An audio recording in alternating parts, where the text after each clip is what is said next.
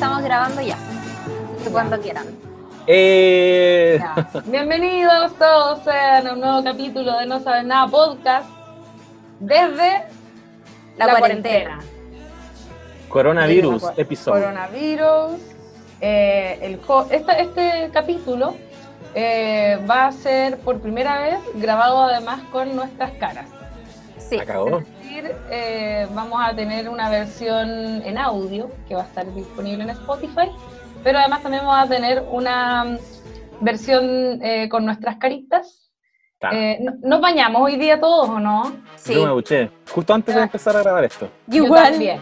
Onda, Pues yo llegué, yo también. llegué tarde a la reunión de Zoom, porque básicamente me estaba duchando. Por eso yo yo- hablando el Patricio. El- yo antes de, de comenzar a grabar esto, eh, pues, estoy instalada en el, la- en el balcón de mi departamento. Tenía la toalla con la que me había secado el, el potricio, como acaba de decir Chiri. eh, de- Como muy de- bien acuñó la de- claro, de fondo tenía la toalla. La saqué, ahora tengo una plantita. Muy bien. Bueno, yo, estoy en este especial. container. Ah, sí. El José está ahí en la casita de Harry Potter, debajo de la escalera. Sí, lo que pasa es que estoy en la casa de mi suegro y aquí me está tocando pasar la cuarentena. Llegué antes de ayer y me dijeron vas a dormir en el closet. Y yo, lo que usted quiera. Ningún problema. Sí, todo bien. Después me va a hablar de tu situación, José, que está viviendo la cuarentena más extrema que he conocido. Como en, tiene dos etapas eh, Ah, sí. que podría ser una película, básicamente. Una película y como la, la, la parte 2. La cagó, iban a ser tres actos. Primer acto, Ah, porque después casa el otro papá. como- Segundo acto, los su- suegros. Tercer acto, volvemos. Vamos a volver a, a nuestro nido. Oye, ¿me están escuchando bien? Parece que yo Sí. estoy teniendo problemas de conexión. No, No, no, yo te escuché medio cortado, pero se escucha bien. no, de se escucha súper bien. Y de hecho, escucha bien? estoy. Sí, se escucha bien. Sí. Estoy Sí, viendo ¿todo sus bien? microfonitos acá y se escucha bien.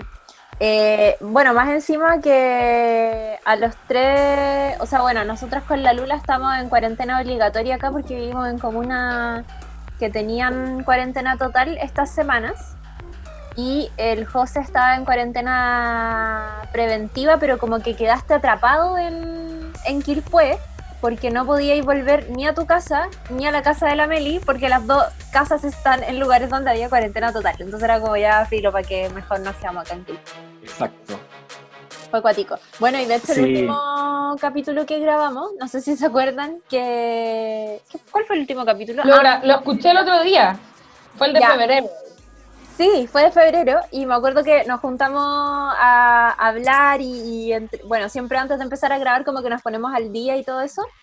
Y, y nosotras con la Lula como, weón, coronavirus, se viene, no sé qué.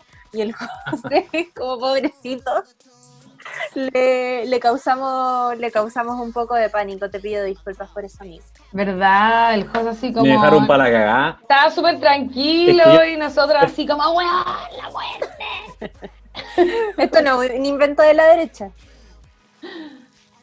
plebiscito, yo estaba para la cagada, yo era como, obvio que esta weá la inventó la derecha para poder no sé qué chucha. No sé, no sé en qué consiste esa teoría conspirativa, pero estaba muy relajado. Y, y en, en mi entorno todos estaban más o menos así. Era como muy, no, weón, muere más gente en accidentes de auto. Sí. Y, y la Chiri me dijo, no, wey, no, wey, weón, si esta weá, y ahí como que me empezaron a asustar. Ah, eh, es que Miedo. Italia. I- Sí, Italia me tenía. Sí. Italia y que ahora el- Italia no es el país que está peor, como que ya fue superado por Estados Unidos, donde sabemos que está Trump, que no, bueno, es como nefasto administrando a, a- a su país. Oye, ¿y ¿cacharon ese video de los vuelos? Como que hay, cachado esa que uno puede ver como dónde están circulando aviones Sí, po. y, hay, y había en, en el resto del mundo habían muy pocos aviones, en Latinoamérica habían muy pocos, andaba cinco, no sé, tres, como muy poquito. En Europa igual muy poco y en Estados Unidos estaban como todos los vuelos activos, full, como Sí. que no había pre- como ¿cachai? No, no habían No. parado sus actividades, weón. Esos weones están a la mierda. ¿Eso ahora? Sí. Ahora, Sí, ahora. ahora. Oh. Y encima que el otro día justo hablaba con un compañero de pega que, que llegó a vivir a Chile, o sea, es chileno, pero llegó a vivir a Chile hace muy poquitito porque como que estuvo toda su adolescencia viviendo en California. Y puta, cacha mucho la vida gringa y me decía como, weón, la cagó que los hueones que no viven como en la costa, los que viven más como hacia el interior de Estados Unidos y sobre todo al sur, que ya sabemos cómo son los gringos del sur y como como esta imagen de, de redneck que hablamos, Caleta. Claro. El discurso allá era, o sea, de muchos, es como a nosotros no nos va a pasar nada porque somos gente trabajadora, de esfuerzo, que sigue saliendo adelante y no nos va a pasar nada y siguen haciendo sus vidas normales. Y puta, como que hacer la vida normal en este contexto es arriesgarse a contraer coronavirus y contagiar a otros que lo pueden pasar peor que tú. Oye, es que además, además, por ejemplo, los grupos religiosos, eh, hay algunos que no están atinando. Bueno, de hecho, acá en San Pedro de la Paz y en, Concepción eh, hubo un contagio en un templo evangélico, mm. como por un pastor o no sé quién que tenía la weá y fue, igual. Y eh, en Estados Unidos, no sé, hay unos videos como de unas españolas, como quiere una misa, ¿no se lo vieron? Sí. Y en, en Estados Unidos están peor, como así ya los hueones, chalado igual un poco, digámoslo. Eh, fanático religioso, eh, tacuático igual, porque me imagino que debe haber mucha gente que está muy contenta como con el apocalipsis también, ¿o no? De más. Bueno, el otro día conversaba con Melissa y me comentaba que eh, emocionalmente le, le, ocurre un fenómeno que es, puta, está acostumbrada a vivir en una situación un poco como de, caos, como sentir que, no sé, que, a veces como puta crisis, colapsar y sentir que está todo para la cagada. Y este escenario en el que estamos todos sintiendo esa weá y esa angustia y esa incertidumbre por el futuro, a ella, ponte tú, le da tranquilidad. Es como, ahora me entienden, ¿cachai? Esta sensación que está como generalizada, que todo el mundo está teniendo, que que esta ansiedad de puta, no saber, en el fondo, que hacer planes y no saber qué va a pasar hacia el futuro con todo eso, eh, ahora eh, lo estamos viviendo todos, ¿cachai? Y, es real, pues. Yo creo que igual depende un poco, te afecta según cómo tú lidias normalmente eh, en la vida con muchas cosas, como con tus rollos, tus conflictos. Yo lo decía más que nada en realidad porque en el apocalipsis es cuando llega el Señor. Ah, tú decís por la gente cristiana.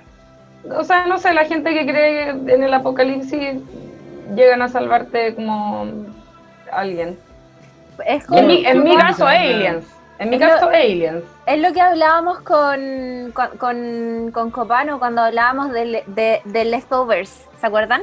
Ah, que, esa serie parte con esta idea, bueno, lo que hablas como esta idea del rapto, que es, un, es una idea bíblica donde viene Jesús y, se lleva, ¿cierto? Como que se lleva a... O sea, no Jesús, no Jesús, pero Dios, eh, perdón, ¿dónde está mi formación católica? Eh, eh, toma de la tierra a las personas buenas en el fondo y por eso las personas de la tierra desaparecen de pronto porque viene esta idea del rapto que, inicia una nueva era en el fondo, ¿cachai? Para la... Bueno. La, idea del arrebato. Y se supone que tú cuando te, se lleva una cierta cantidad de la población y tú no sabes que se llevaron a esa gente. Es como que podría perfectamente haber ocurrido un arrebato y nunca nos enteramos. Como que tú, ponte, tú tenías un hermano más. Claro. Pero un día dejó de estar y, y nunca te enteraste de que existió ese hermano. Como en otra dimensión, ya no sí, estamos hablando acuático.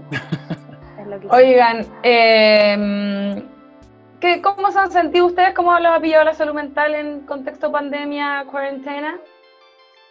Puta, a mí eh, los días súper mal, como muchísima ansiedad, así. De, hecho, yo venía con mucha ansiedad desde antes de que empezara eh, como a explotar y antes que empezaran a haber más casos. Pues, de hecho, la última vez que nos juntamos a principios de marzo, yo ya estaba con mucha ansiedad y de hecho se la pegué al José. Y a nosotros nos pasó que, que, al menos en la radio empezamos a trabajar a distancia como una semana y media antes de que se decretara cuarentena total en Providencia, por ejemplo, donde está la radio. Y, mm, Y, y qué pasó que la mayoría de mis compañeros estaban eh, como funcionando desde la casa, pero yo y el equipo técnico estábamos yendo a la radio todavía. Y era como solo iba a trabajar y después me volvía, como que trataba de moverme lo menos posible, muy preocupada por lo que estaba pasando, hasta que ya decidimos irnos todos para la casa y esta semana voy a cumplir un mes desde que estoy acá. Y fíjate que pensé que me podría haber pasado más la cuenta, o, o no sé, como que igual uno se pasa el rollo como, ay, ya me voy a pelear con mi pareja, no sé, como nos vamos a ver tanto. Y no ha pasado y eso está súper bueno, como que hemos estado los dos ahí muy apañándonos nuestras ansiedades. Está bacán. Pero bueno, está, está bien igual tratar de, de abstraerse de la situación que estáis viviendo y entender que te pueden pasar estas cosas, porque cuando eres consciente de que te pueden pasar, em, siento que te vuelves más preventivo de cosas que, que de otras Claro. no, no, no hubieses hecho, ¿cachai? Así que ahora estoy de manera Sí. estable, pero siempre preocupada, y esa es como mi gran preocupación, es como estar lejos de mis papás, que están en el sur y siguen trabajando. Mi mamá eh, tiene más de 65, es hipertensa, mi papá es asmático, entonces toda esa weá como que me caga la mente, brígido. Pero por suerte están ahí. A, mí, a mí me pasó, yo te iba a comentar, Chiri, que después de que ese día me, me, penqueaste muy debidamente, eh, eso habrá sido como un jueves que grabamos. Ese fin de semana viajé con la Mel a Quilpue, pero era como por el fin de semana nomás. El domingo, de hecho, en el terminal estábamos viendo la opción de sacar pasaje de vuelta al tiro para el domingo en la tarde, pero justo cerraron el, el terminal, así que cerraron la, la ventanilla, así que filo, dijimos, lo vemos después. Y el sábado creo que fue el momento en que la weá como que escaló y se empezaron a tomar, me empezó a hablar de que siento que empezamos a exigir como masivamente cuarentena, weón. Esta weá se nos va a ir a la mierda, estamos teniendo una curva muy parecida a la de Italia, que era como el peor caso, y, y ahí yo voluntariamente decidí, o sea, se tome la decisión que se tome en mi pega, el lunes ni cagando voy a Santiago. Me cayó la teja así, pero brigio, mal, urgí caleta. Eh, esa weá de que todas las medidas que tomes no son suficientes. Esa es una weá, ¿cachai? Si tenéis que tomarlas todas y aún no sabes si est- esta weá te, te va a afectar o no. Y, y el lunes, eh, efectivamente, había que ir a trabajar y yo le mandé un WhatsApp a mi jefa y le dije, ¿sabes qué? No pienso ir. Que me empezó a producir sensación como de, ¿por qué intentan seguir eh, ha- haciendo como que está todo normal? ¿cachai? ¿Por qué forzamos una falsa normalidad si en verdad está la cagada? Voy a ir aquí a, a hacer un proyecto de un, no sé, a armar un seminario que es para mayo y probablemente en mayo no se va a poder realizar, ¿cachai? Mm. Eh, y me dijo, no, no, tranqui, quédate allá nomás. Y en la tarde de ese mismo día, a toda la oficina le dijeron que tenían que irse para la casa y que ya empezamos con el modo de teletrabajo. Pero la verdad fue que mm, igual emocionalmente está eh, bien con mi compañera, por un lado, y rodeado de toda la familia. Así Qué que yo creo que fue una muy buena forma de iniciar todo este proceso de cuarentena. Y todos tomando muchas medidas de, de prevención. Al principio me costó igual convencer a mi familia. Había algunos que no estaban cachando tanto. Tuvimos ahí como un par de discusiones en que no, sí, pero es que me hacen ir a trabajar, ya, pero, pero es que tu jefe no está cachando la weá, porque a mi viejo lo hacían ir a trabajar y ya weás, ¿cachai? Si era como ir, reunirse, conversar un rato y devolverse a la casa, como coordinarse, y eso implicaba viajar desde Quilpué hasta Valpo, un, viaje en el que pasaba entre medio por Viña y, y con toda la gente que te puedes topar, y, y la familia del jefe de mi papá estaba hueveándolo a él porque estaba yendo a trabajar, pues, ¿cachai? Ese era el miedo. Y al final, conversando con mi viejo, le dije, yo creo que si, ya igual usé una carta un poco, un poquito chantaje, como un poquito de chantaje emocional. Le dije que si en esta casa vamos a entrar y salir todos los días, yo el lunes, yo mañana me voy con la Mel para Santiago porque nos podemos asegurar de estar en un lugar encerrado, ¿cachai? Por mucho de que está la cagada, porque la, la Mel vive ahí en Providencia, desde Quilpué se ve terrible el sector oriente de Santiago. Se ve así como, se veía como apocalipsis. No quería, no quería volver a Santiago. Y, y fue como, no, ya, nadie sale de esta casa al menos por 20 días. Y esa weá la pudimos respetar. Y después de esos 20 días ya eh, me tocó volver. Escaleta de tiempo. Sí, weón, es mucho.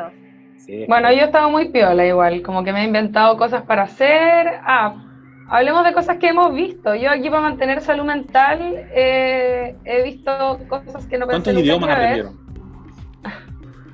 Claro. No, yo me, yo me vi todas las Avengers, por ejemplo. ¿Verdad? Cosa inaudita para ustedes, me imagino. Pensar que me la iba a ver. Gente, me las vi. esto es inaudito. Me las La vi. Me las vi y me vi, me vi como las de los otros personajes. Me gustaron. Ant-Man, La de los, los otros hueones. la de la buena. Me gustó Ant-Man. No me gustó tanto Ragnarok. ¿En serio? Sí, no me gustó, lo encontré medio fome. La dura. Oye, a mí me encanta. Me encanta, sí, mucho. Me la que sí me gustó mucho fue Capitana Marvel. Sí, es máxima. ¿Y Oh, Guardianes de la Galaxia la viste? Sí, vi la 1 y la 2. Es Bacán. que ya había visto la 1 y me había gustado. Y de hecho, Ah, la ya. Me gustó la 3, ponte tú, que es cuando salen ellos. ¿Cachai? Sí. Ya, súper. Son simpáticos los guardianes de la galaxia. Sí. Me vi además todo de Handmaid's Tale. eh, hasta la bueno, hasta la tercera temporada que no la había- no he visto la tercera en realidad, pero me, me volví a repetir la otra y mala la tercera, no me gustó. Eh, No la voy a ver. Es que muy, es que weón, yo pensaba al final de la segunda por cómo terminaba que esto se iba a transformar en la revolución como Sí, antes po. y no, po, la weá sigue la misma mierda. Nefasto, no la voy a ver. Sí, No. Yo dejé de creer esa con la temporada 2. Porque igual, siento que esa estafa ocurrió pasando de la temporada 1 a la temporada 2. Yo ya no había pasado ese, ese rollo de que temporada 2, estallido, con su madre. Esta weá va a ser revolución. Y la serie se devuelve a cada rato, como a su Sí. escenario inicial. Y parte de cero. Sí, igual me pasa que al final de la segunda temporada ocurre algo que es. que, que me parece que es un, un, un- un hecho mucho más obvio y mucho más prometedor de que en una tercera temporada va a haber efectivamente revolución y por tanto es muy extraño devolverse al. ¿cachai? Como que de hecho sucede que esta, la amiga se va con la guagua, no sé si se acuerdan, Sí. y eh, ella queda un poco a la deriva. ¿Cachai? Y ahí es como, ya, pues ahora tenéis que funcionar desde, desde la revolución o esto va a seguir siendo lo mismo que ya hemos visto con demasiada crueldad en las dos primeras temporadas y siento que no se justifica. No, Necesitamos- en la- en la- ocupan la misma, el, como el mismo recurso en la tercera, me pareció, que es como ya, le, Ah. le raptaron a la guagua, como, la- como más o menos la misma situación que pasa cuando en la segunda ella se va y finalmente termina volviendo. Ocupan Sí. un recurso muy parecido. ya. Bueno, yo empecé eh, Oye, pero. a ver Parks and Recreation. Oh, ¿y ¿qué tal? Y bacán, la estoy disfrutando mucho. De ahí después como que la pausé porque llegó Community a Netflix y había que ver Community y estoy disfrutándola demasiado. Así como... De hecho estoy en mi Instagram subiendo, cada vez que veo un momento que, que sé que viene un momento bacán, como que grabo y lo subo a Instagram Stories y después voy a hacer un destacado con todos los grandes momentos de Community que vi esta cuarentena. Oh, la zorra. Y The Office Es también, todo, básicamente. me puse a ver The Office. Oigan, eh, quería comentar algo eh, respecto de nuestra comunicación acá. Creo que para facilitar eh, que no se pegue y que no hablemos encima y no se escuche el que está hablando, las afirmaciones, como sí, claro, todas esas cosas, eh, con la cara, para que la otra persona no se le corte el audio. Ya, ¿se corta el audio cuando otro se interrumpe? Sí. Ok, Acuso recibo, Lula. ya, bacán. Bueno, hoy Eh. día vamos a hablar de eh, un capítulo que teníamos pendiente, que es el capítulo dedicado a la última temporada, la sexta de Bojack Horseman. Nosotros previamente ya habíamos hecho un capítulo dedicado a esta serie con las temporadas que habían salido hasta ese entonces. Y fue un capítulo bien especial para este podcast porque transversalmente nos gusta muchísimo esta serie Y, obviamente que cuando supimos que iba a venir el final y que más encima era un final que venía eh, entregado en dos partes, o sea, en una sexta temporada que tenía ocho capítulos en su primera parte y otra que tenía ocho capítulos en su segunda parte, nos motivamos Caleta porque eh, sobre todo habían quedado ahí varias cosas pendientes de, de resolver con, con los personajes más queridos de la serie. Eh, finalmente eso sucedió, la temporada se, se estrenó, su primera parte eh, a fines del, del, año pasado, de hecho nosotros estábamos en pleno ahí estallido social cuando se estrenó la primera parte de la temporada final de Boyac, salió el 25 de octubre y eh, la segunda parte que salió ahora en el verano, el 31 de enero. Así que hemos tenido hartos meses, tanto nosotros como ustedes, para ver esta temporada final. Y de hecho teníamos súper pendiente este capítulo, como que lo íbamos a grabar a principio de marzo, pero ya saben todo lo que pasó y eso implica que ah. ahora por fin vamos a comentar el final de Bojack Horseman. Muy bien.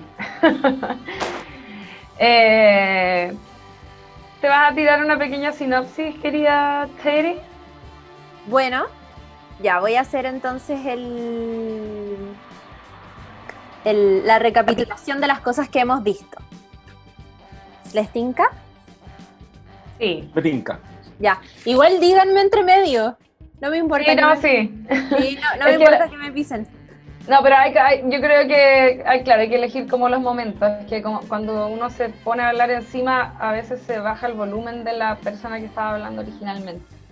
Pero sí, yeah. comenten obviamente. Yo estoy comenten. teniendo particularmente una estoy teniendo una conexión bien julera, así que me dicen si yo me escucho bien. De hecho, ¿sabéis qué, amigo? Deberías volver al lugar original donde estabas. Creo que ahí es donde más te, ¿Sí? te hemos escuchado mejor, sí. Pero en este ¿Con nuevo... original? Original ¿Te refieres al, al container? Sí, en el closet de Yo encontré que ahora se escuchaba mejor que en el de antes. Bueno. Como que de hecho ya, José Manuel Bustamante en estos momentos se mueve. Hoy obviamente estamos grabando este capítulo podcast en, a través de plataformas digitales de videollamada. O sea, Igual veo que tienes harto espacio para moverte, José. Eso me, me da esperanza. Sí, estoy aquí con el Atari. ¿Cómo lo pueden ver ahí? ¿A dónde Saludos, está el Atari? ¡Ay, verdad! ¡Ay! Hay un perrito. Perri, o sea, Atari, para que la gente sepa, es el perrito hijastro de José Manuel. Ya, déjenme, oye, estas son, son gajes de la asociación de no, super tele, bien. teletrabajo, pero esperemos un minuto. Sí, tranquilo. Nosotros por mientras podemos rellenar, somos expertas. ¿Cómo has estado, chicos? Bien, pues. De, de, hecho, ahí cuando les contaba esto de las series que he estado viendo, tiene que ver con una decisión, con una editorial personal que he asumido esta cuarentena, que es como, no, no, no soy capaz, creo, de ver cosas muy dramáticas. Ya lo estoy pasando ah, lo suficientemente mal con lo otro, entonces necesito una vía de escape. Y, y, estoy viendo comedia. Entonces por eso estoy también eligiendo ahí súper bien que ver, como asegurándome con weas que sé que voy a... que me van a hacer bien, con las que me voy a distraer, con las que me voy a así, reír muchísimo. Ya, qué bacán. Sí, yo igual, yo igual también opté por lo mismo, me puse a ver esas Avengers y todas esas películas, como que dije, no voy a ver nada que me estrese de más. Sí, Así que viste solo... Handmaid's Tale. Así que vi, no, pero esa la vi después de, después de demasiada película de acción y superhéroe y cosas. Y no me afectó tanto porque además como ya me había visto la segunda temporada que es la peor, como en carga dramática eh, terrible. Eh, como que la vi así, y ya me dio lo mismo. Ya, muy bien. Lo que sí, hice algo interesante, aprendí a jugar ajedrez y, y voy ganando. ¿No sabías? Voy ganando. No, nunca había jugado ajedrez en mi Yo vida. tampoco o sea, sé. Es divertido. ¿En serio? ¿O ¿En serio? Cuando todo esto pase, juntémonos a jugar ajedrez. Bueno. Yo solo, solo había jugado online alguna vez, pero nunca sabiendo nada. Como que ahora más, más adulta. Ah, pero cachaba las reglas y todo. Sabía las, las reglas, claro. Ah, ya. Ya. José, a ver, vi 1, 2, 3, 4, 5, 6. Mis compañeras de No Sabes Nada son muy inteligentes y, y las mejores. 1, 2, 3, 4, 5, 6. Mis compañeras de No Sabes Nada son muy inteligentes y las mejores. Te escucho sí, sí. de corrido. Es que habían muchos dispositivos y yo estoy en un lugar donde mi internet, como el 3G, anda malísimo. Así que Perfecto. estoy usando el Wi-Fi. Muy bien. Pero bueno, ya, escucha perfecto. ahora yo la escucho muy bien. Ya, súper. Eh, ya, entonces les hago una pequeña recapitulación de lo que vimos en el año pasado, fines del año pasado y ahora en el verano con las temporadas. Ya. Recuerden que eh, la temporada anterior que habíamos visto, o sea, la quinta, había terminado con esta mm, eh, con este giro muy importante que es por fin Bojack entendió que tiene un problema y se va a una clínica de rehabilitación. ¿Se acuerdan? Lo va a dejar Diane. Me acuerdo. va a dejar Diane y la última, el, el último momento de la serie es cuando eh, Diane lo va a dejar y se va, se va cierto, Eh, por la carretera y de fondo suena esta canción maravillosa de, War on Drugs. que- Gran momento. En eso habíamos quedado, Bojack súper instalado en, en este centro de rehabilitación, en esta clínica. Y eh, obviamente la, la temporada final se iba a tratar de lo que estaba pasando en esa clínica. La primera parte empezó, eh, o sea, se liberaron los primeros ocho capítulos de esta temporada final el 25 de octubre del año pasado. eh, y teníamos efectivamente a Boyack en esta clínica que se llamaba Pastiches, eh, teniendo ahí algunas eh, sesiones de, de psicoterapia, haciendo, mm, conociendo a otras personas que están también en esta clínica, ya, muy tranquilo por ese lado. Princess Caroline eh, estaba enfrentando su desafío de convertirse en mamá después de haber adoptado a, mm, a su, hija y estaba también en este cruce de ser mamá y ser también una persona muy activa en su trabajo, que es básicamente como su propia jefa y moviéndose en una industria que es súper eh, ajetreada en el fondo y haciéndose cargo, donde además, ¿cierto?, se tiene que hacer cargo de los problemas que tienen los famosos. Em, estaba Diane que eh, se va a, a reportear, le encargan, estaba trabajando como en este medio de comunicación y se va a reportear con eh, un weón muy mino. Eh, y, y está como en esta aventura de ir ahí reporteando algunas cosas entre lo que ella quería hacer y lo que le encargaban también. Y, y ahí también va conociendo a su compañero de reporteo. Eh, a Boyack le sucede en un momento que su doctor le dice, ya compadre, tenéis que salir de, rehabilitación, ya has cumplido tu, tu, estadía acá. Y entonces empieza a deslizar la idea de que ya, ya vimos a Boyack en esta situación, de a poquito tiene que empezar a salir y a retomar su vida. Y lo que no sabemos es qué va a empezar, qué va a suceder cuando él retome su vida. Y en paralelo se nos empieza a mostrar que hay un reportero, eh, un, un, par de ahí de reporteros, de periodistas, que están profundizando y están investigando las circunstancias en las que eh, murió Sarah Lynn, que era esta, esta ex estrella de Horsing Around, que además había sido compañera de, de Bojack y que todos sabemos lo que pasó en el observatorio cuando ella muere y muere después de haberse dado como la mansa eh, fiesta de drogas junto a Boyack. Y eh, la temporada termina con un momento que es muy heavy porque está Holly Hawk, que es la hermana de, de Boyack Horseman, con quien él, después de una temporada también que fue súper importante, logra construir ahí un, un lazo afectivo eh, importante y de hecho se vuelve eh, un, una pieza sentimental súper relevante en la vida de Bojack, porque mientras se empiezan a romper las relaciones con Todd y mientras se va alejando también de Diane, él conoce cierto a esta hermana con la que de verdad establece hasta cierto punto un vínculo.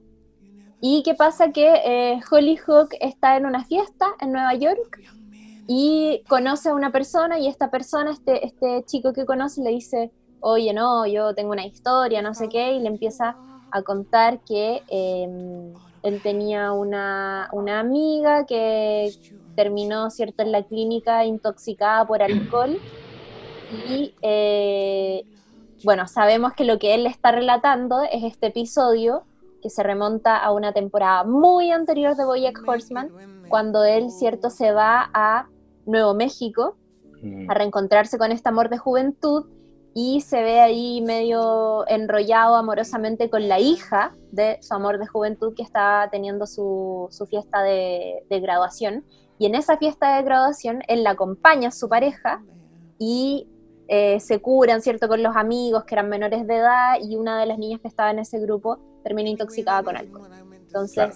esta anécdota que es súper antigua vuelve al presente y vuelve a la, se encuentra cierto en la vida de Hollyhock cuando uno de los niños que estaba presente esa noche eh, conoce a, a Hollyhock en una fiesta y ahí me voy que contando, filo, el mundo es muy chico. Ahí termina, ahí termina la, la, primera parte de esta temporada final. Y la segunda parte de esta temporada final eh, pasa que vemos a Bojack retomando su vida y la retoma en una universidad donde empieza a dar clases de actuación. Es la misma universidad donde está Hollyhock, que a estas alturas ya sabe eh, de esta situación que vivió su hermano. Y en paralelo está Diane eh, sufriendo un cuadro depresivo, está luchando por escribir un, material con sus memorias, con sus cosas, y está, bueno, lejos de casa, está como acostumbrándose a una nueva vida en otra, ciudad, con este, con este novio nuevo. Y entre, medio empieza a salir la verdadera historia de Sarah Lynn, lo que pasó esa noche y las circunstancias en las que eh, Boyack se vio involucrado en su muerte y em, empieza también a, suceder, como a salir a la luz todo este el, tema de, lo que pasó en, Filbert, cuando está con Gina Cazador y, vive también este episodio que es como terrible. Y ahí empiezo a contar como un poco mm, el, final de la temporada, pero es que Bojack eh, se le vuelve cada vez más difícil retomar esta nueva vida pese a que ya pasó por rehabilitación porque estos grandes errores del pasado vuelven a, o sea, salen a la luz, de hecho, y vuelven ahí como a tomarle el pechito y a tomarnos el pecho a todos, porque en algún momento sabíamos que esos errores de alguna manera le iban a costar en el presente. Y no, no voy a hablar del final, pero, pero nos va a permitir como para recordar un poco qué fue esta última temporada final y qué pasó por la vida de todos los personajes muy buen resumen. Y yo encuentro que está muy inteligente esta estructura, que es lo que un poco tú estás repasando, porque la temporada final que, que yo me la vi de corrido, no, no, la había visto el año pasado, la primera parte de esta temporada, eh, la entiendo como dentro de este cierre accidentado que igual tuvieron que, que darle, porque algo entiendo que hubo problemas en la producción, como la negociación colectiva de todo el equipo eh, con Netflix parece que estaba teniendo roces y, y, por eso un poco estaba redundando en, el, en, la cancelación apresurada de la serie. No sé cuántas temporadas iban a ser, pero esta no debía ser la temporada final. Igual siento que, que, sus creadores logran eh, darte un primer momento que es como una suerte de redención y reconciliación de Boyack consigo mismo, que, que era su mayor problema dentro de todo, eh, para luego arrebatártelo de cuajo en una segunda parte de esta temporada, en que como tú bien dices, le empiezan a estallar todos esos conflictos. Nosotros sabíamos que era lo que iba a pasar.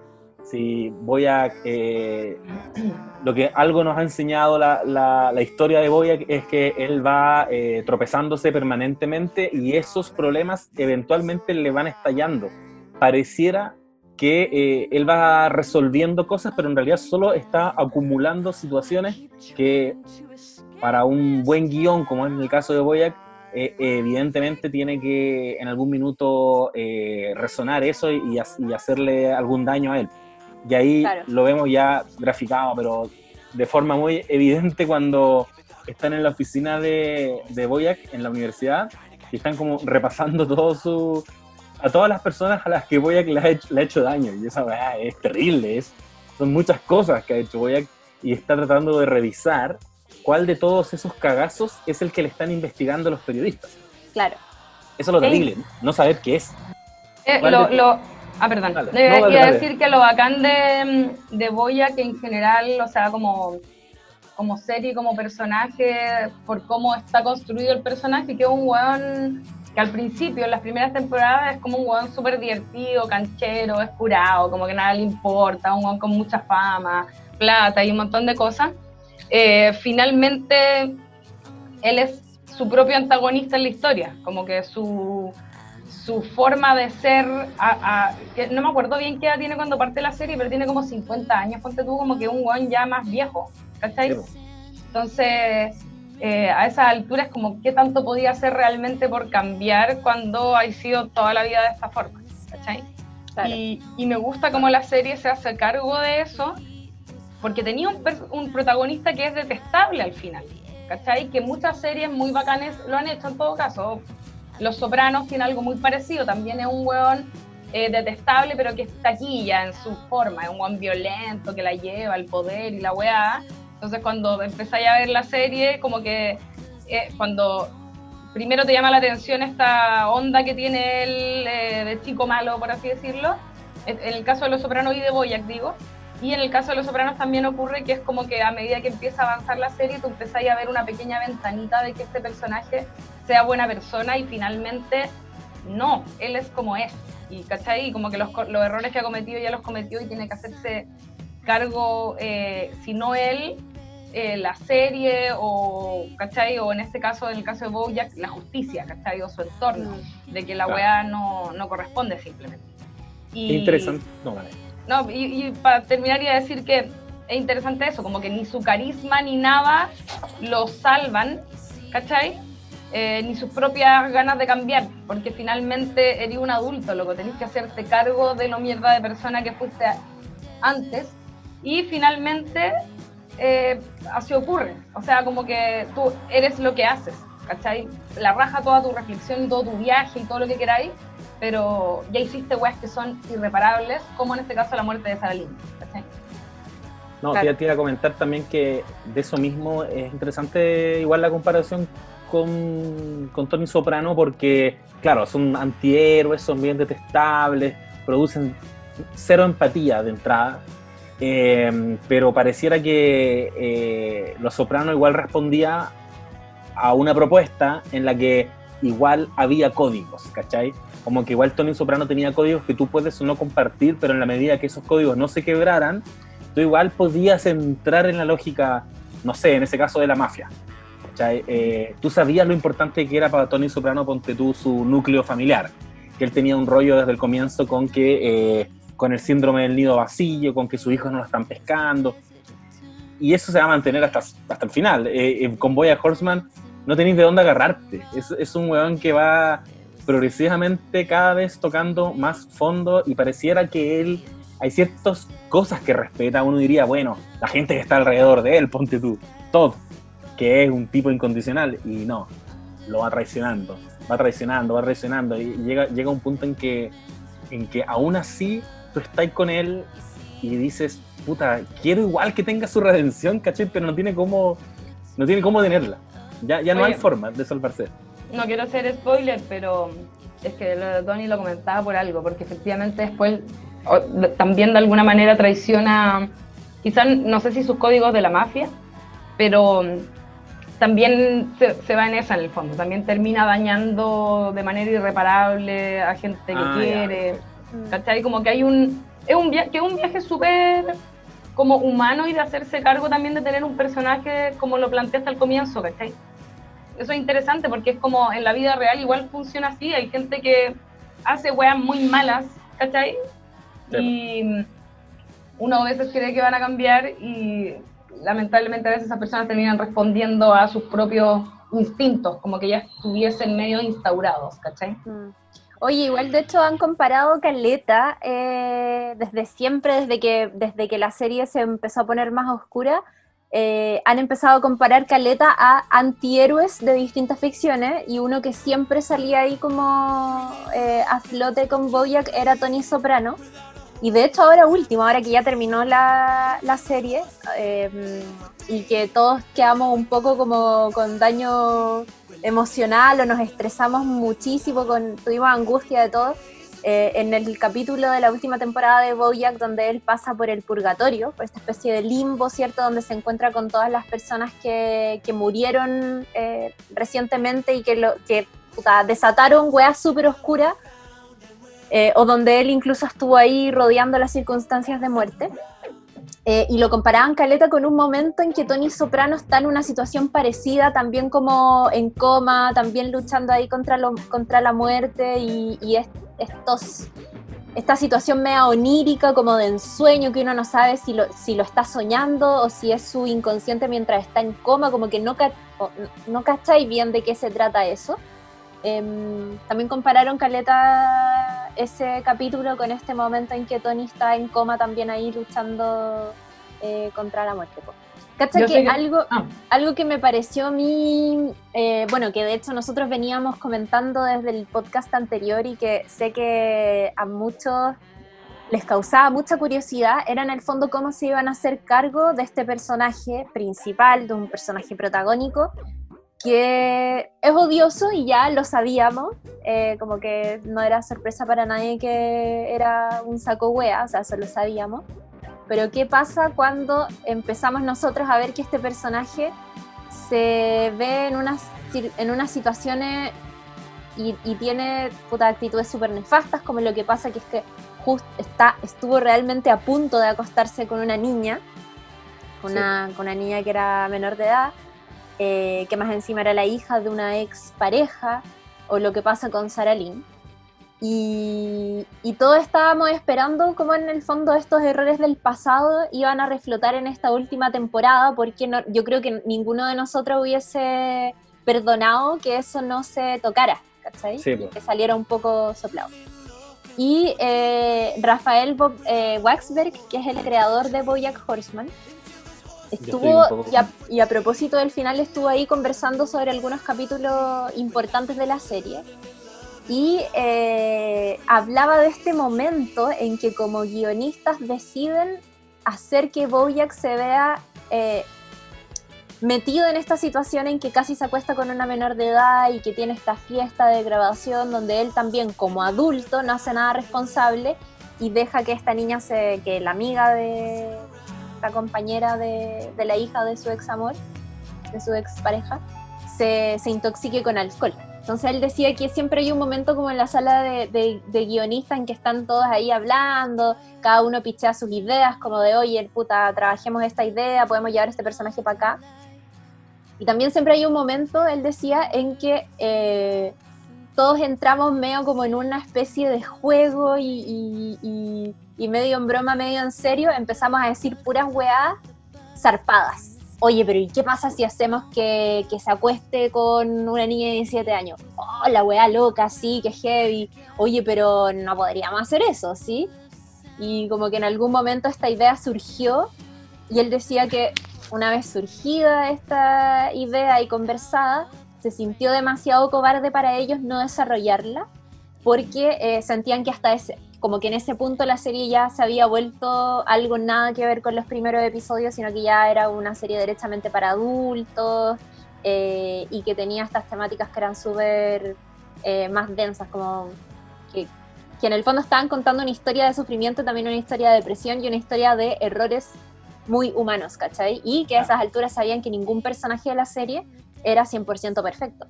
Entonces, dijeron ya, ah, desarrollemos esta idea, hagámoslo. Eh, y sabían que no iban a, poder deshacerse de eso al tiro y que al mismo tiempo sabían que en algún momento iban a pasar, no sé, dos, tres, cuatro temporadas más y en algún momento iban a tener que retomarlo porque los espectadores no les iban a aguantar que pasaran por alto una cosa como esa, ¿cachai? Y que para el show que habían construido hasta ese entonces no sería consistente también que lo dejaran de lado. Entonces, ese es el punto de inflexión, o sea, quiero, con esto quiero decir que ese es el punto de inflexión en que eh, el personaje y la serie ya no, no tiene vuelta atrás, ¿cachai?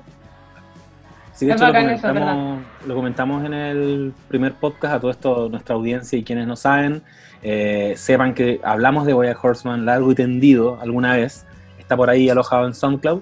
Eh, lo que estamos haciendo ahora es hablar de esta última temporada y, y esa vez nosotros igual reparamos en ese capítulo que es Escape from LA, cuando Boy Horseman demuestra estar dispuesto a, acostarse con la hija de, una mina que, con quien ni siquiera tuvo alguna relación. Mm. Fue como, como esa, esa relación que nunca ocurrió del pasado.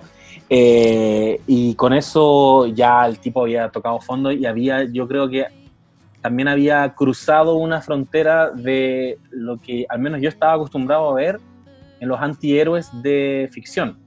Porque es, es, verdad que hay hartos antihéroes que son bien detestables y con los que te cuesta conectar, pero mm, una vez leía en un análisis que hacían a la serie Breaking Bad, ¿por qué destacaban, ponte tú, a Walter White dentro de toda esta comparación que siempre se hace con Tony Soprano, Donald Draper?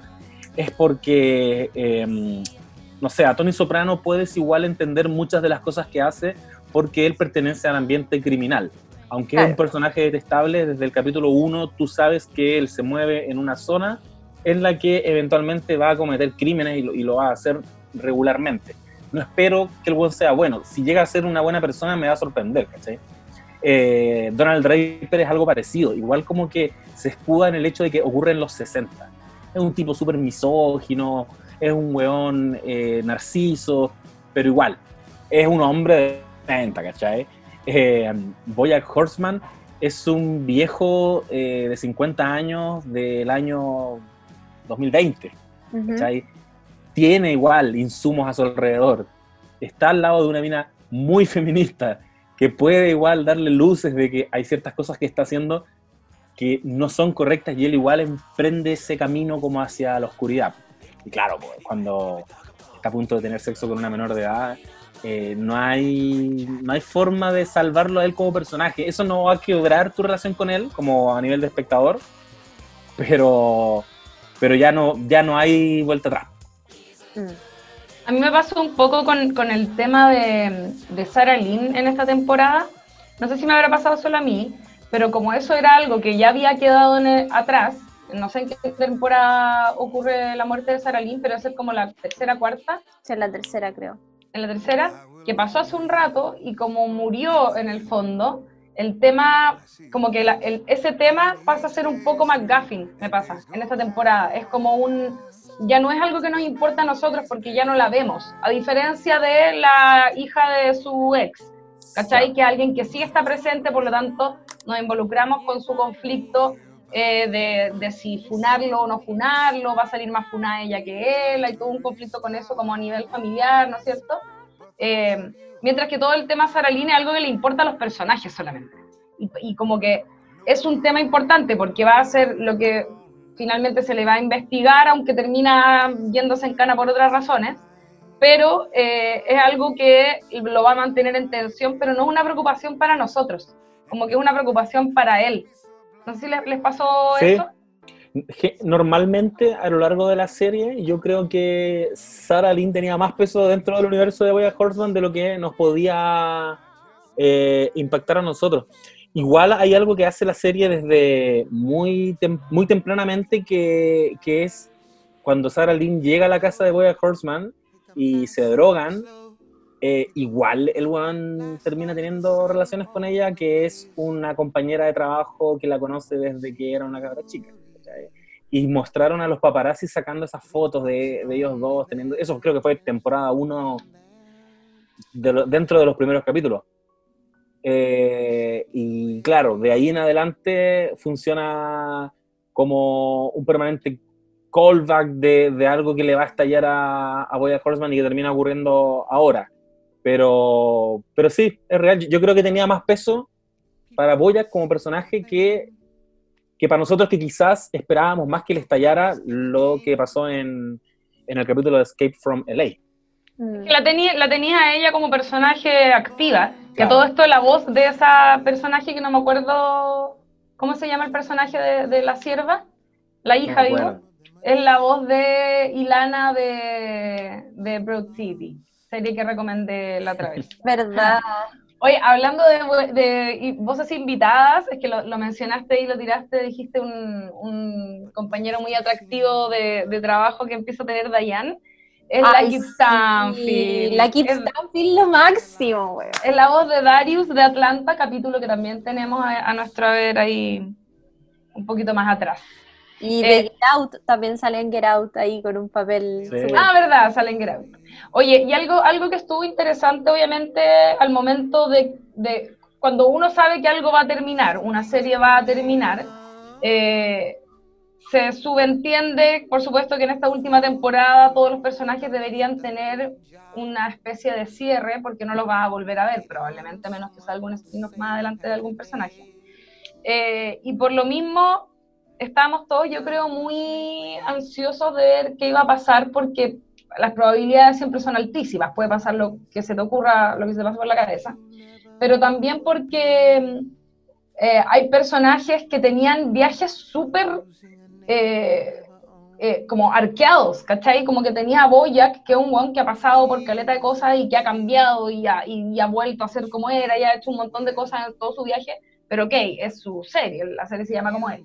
Pero, por ejemplo, tenía el personaje de Princess Caroline, que es eh, una mujer de negocio, ¿no es cierto?, que siempre estuvo enamorada de Bojack y que de pronto se ve en la necesidad de buscar su propio camino como mujer en esta vida y decide ser madre, ¿no es cierto?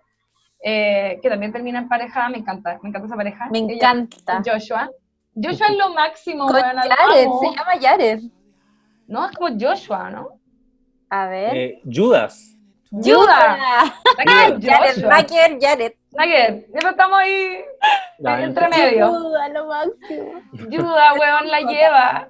Más encima yo pensaba que la serie termina siendo súper eh, buena onda con Princess Caroline, como que le dan lo que se merece, que es tener a un weón que la ayude y la asista y esté ahí para ella, que se ha sacado la cresta toda la vida y que ahora que es madre y necesita un momento un poco más de descanso, eh, le viene como anillo al dedo, ¿cachai? Los amo, amo a esa pareja.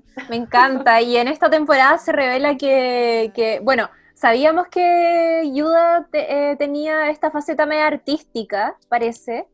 ¿Verdad? Pero ahora lo vemos en su banda, y que es como una banda muy indie, básicamente. Él es muy hipster. Muy hipster. Con su barba y su moñito, weón, ahí es como todo educado. Me encanta. Sí, me encanta a mí también. ¿Quién hace la voz de ese weón? No lo he averiguado, pero me encanta. Eh, y iba a decir también que, eh, hablando un poco de los personajes femeninos de la serie, eh, el, viaje de Dayan, que está la zorra, porque es como, yo siento, o sea, como que agradezco muchos detalles que tuvo esa historia. Desde el hecho de que ella haya subido de peso y que es un tema que no se toque, porque en la vida es así, como que, bueno, no es, eh, no tiene por qué ser un tema en el fondo, y de hecho nadie la agrede en la serie a partir de eso mismo. En, el capítulo, hay un capítulo que a mí me, fue mi favorito de toda la temporada, debo decir algo. A mí no me gustó tanto la última temporada. Como que la encontré más, la primera parte sobre todo me, me fue más o menos indiferente. Disfruté más el, final. Sí. Em, y, y, en el capítulo, cuando ella está con bloqueo, que es lo máximo, como writer's block, bloqueo de escritor, eh, de escritora en este caso, eh, ella va en un momento al mall y se entra a una tienda a probar ropa y como que le quedan chica la weá y yo dije, puta, ya claro, está más, eh, subió de peso, está más gordita, como que va a haber un tema con eso. Y no, finalmente no, como que no, no estaba la escena de la buena de la tienda que la, la maltrata por tener sobrepeso, ¿cachai? Como que yo siento que son mini cambios como de cómo se supone que es el mundo, igual se agradecen caletas. ¿Cachai? Como que, filo, tenía allá siendo, no hay una presión para que ella baje de peso, no hay una presión para nada. Es como, la loca está así, ¿cachai? Eh, y eh, toda su relación también con, con, ¿cómo se llama el personaje del Guy. ahora? Con Guy, eh, que también es como, no está ahí el conflicto tampoco, el conflicto es de ella. Y es más, en el momento en que ella, porque ese capítulo yo lo encuentro así de una maravilla, es muy real, como la corriente de pensamiento que se retrata a través de animación y de voz en off. Eh, en un momento ella eh, conversa con Princess Caroline, que hace como un poco de su editora, ¿no es cierto? Y que yo siento que esa conversación no es casual que la hayan puesto con Princess Caroline, porque ellos están saliendo de un show de Boyack y un montón de cosas, en que igual esa conversación la podría haber tenido con el Pololo, la podría haber tenido con Boyack, la podría haber tenido con alguien más, y sin embargo eh, hay una decisión, siento yo, ahí editorial, de que esa conversación la tengan entre las dos mujeres porque están hablando de un tema profesional, es como una weá que uno normalmente no ve mucho en la ficción, mm. que es dos mujeres hablando de procesos creativos, de weá, nada que ver con, no sé, hombres, ¿cachai? Y, y la loca está súper empecinada en tratar de escribir sus memorias, ¿cachai? Que, que son muy como confusas y, le cuesta mucho encontrar una línea clara y, y, le, como que le salió una ficción más liviana en, en sus intentos de escribir. Y la Princess Caroline le dice como, buena, pero ¿por qué hiciste tanto, tanto en esa otra weá? De repente escribiste esta otra cosa que te salió bien. Y ella le dice una frase que la encuentro así paloyo, que es como, weón, es que si yo no logro hacer algo creativo con todo ese daño que sufrí, significa que solo fue daño. ¿Cachai? Oh. Sí. Weón, esa weá Brutal. es... Sí, Onda se me paran los pelos como solo decirlo. sí, es un, es un tremendo momento. A mí me gustó Caleta eh, lo que pasa con, con Diane en la, en la última temporada, como que eh, se había vuelto un personaje que era muy importante, o sea, de hecho pensábamos cuando ah, pensábamos en Boyack, al tiro pensábamos en Boyack y en Diane. Eh, Claro. Como que yo en tercer lugar pensaba en todo en Princess Caroline, para mí ellos eran los lo- los fundamentales. Y hubo algo que, que, en algún, que en algún momento yo creo que esperamos todos, que era que iba a pasar con esta relación media extraña que tenía con Mr. Peanut Butter, que hasta cierto punto era, era una relación súper sana, como que ellos no tenían, no, Mr. Peanut Butter no era un hueón violento, eh, era súper cariñoso con ella, como que tenían una relación muy así, eh, parejita. Pero de pronto eso eh, se, vuelve un, se vuelve un problema porque porque empezamos a ver que ella, independiente de que tiene cierto al lado una persona que igual puta, es decente, es preocupada y todo, no está feliz y, y decide separarse eh, a una edad muy temprana, sin haber tenido hijos, de hecho después de haber pasado por un aborto, otro gran momento de Diane en la serie. Y, eh, y me gustó que, que, se mostrara eso porque el tema de, la, de, de, estos matrimonios que se acaban tempranamente es una weá que hoy día sucede pero demasiado y, y que muestra también esa, esa, otra perspectiva. Me gustó Caleta cuando ella de hecho se va de viaje, no sé si se acuerdan, sí. a, a, Vietnam a conocer un poco su, su, antepasado, ¿cachai? Porque ella en el fondo, claro, eh, tiene... tiene eh, ancestros vietnamitas, pero ha crecido toda su vida en Estados Unidos y no ha tenido ninguna conexión. Y ni siquiera ahí, en, en Los Ángeles, que era donde vivía, se sentía cómoda y estaba un poco así como oh, chata de esta separación y, y, pasando por un con una crisis como existencial heavy y dice ya filo me voy a ir a Vietnam a ver si es que allá me encuentro y es como el día del hoyo se encuentra allá como que hay crecido toda tu vida siendo vietnamita en Estados Unidos que es una sociedad que te impone todo, o sea, como que no vaya a encontrarte en Vietnam por mucho que seas de allá.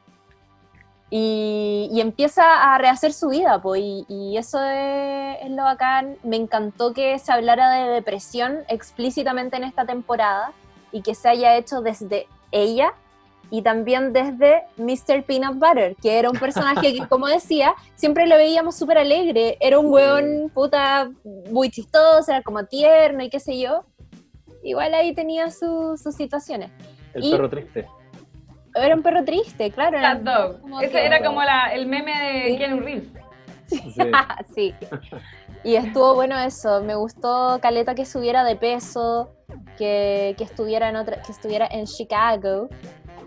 Eh, con esta nueva pareja que nuevamente era una tremenda pareja, era un hueón como bueno, pero el problema no era de sus parejas, era como había una weá con ella que no estaba resuelta y que eh, más encima en esta última temporada se vuelve aún más profundo cuando viene todo este episodio en que Bojack Horseman está eh, muriéndose nuevamente producto de las adicciones y por una irresponsabilidad y personal por un descuido se cae a esta piscina y a la última persona que llama para pedir ayuda en el fondo es a Diane, que Diane en ese, en ese momento estaba en Chicago, entonces, ¿cómo, cómo eso también, eh, yo no, no, sé si ustedes lo vieron así, pero a mí me quedó súper claro que mientras ella trataba de salir adelante con este proyecto personal y trataba de lidiar con la depresión, tomándose sus medicamentos y todo, estando lejos,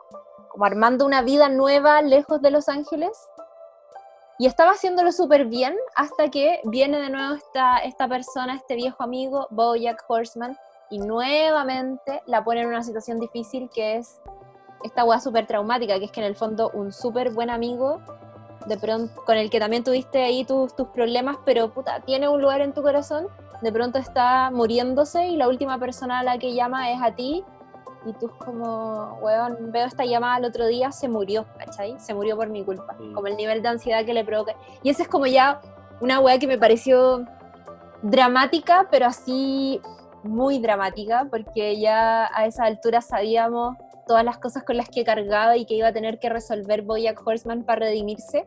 Y era como, weón, no necesitamos agregarle algo más. No, ¿sabéis qué, weón? Última gran cagada. Va a profundizar la ansiedad y el mal momento y la depresión de Diane, porque ella va a ser la última persona que lo escuche cuando está a punto de morir. Ahora, yo llegué, yo llegué a tomarle el peso a eso en el capítulo final, porque en ese, Sí, en ese último capítulo yo estoy todo el rato en las patas de Boyac Sí, Y- igual. y esa va es desoladora, es, es angustiante. Lo que decían de, de esta conversación que tienen eh, Diane con Princess Caroline, me gusta porque siento también que esta última temporada lo que hace es eh, como una... Como les quedaba poco tiempo para cerrar, tenemos una temporada para terminar todas las tramas, siento que igual es una especie de declaración de principios. Es decir, eh, nos importó siempre Boyac, nos importó Diane y nos importó Ujú. Princess Caroline.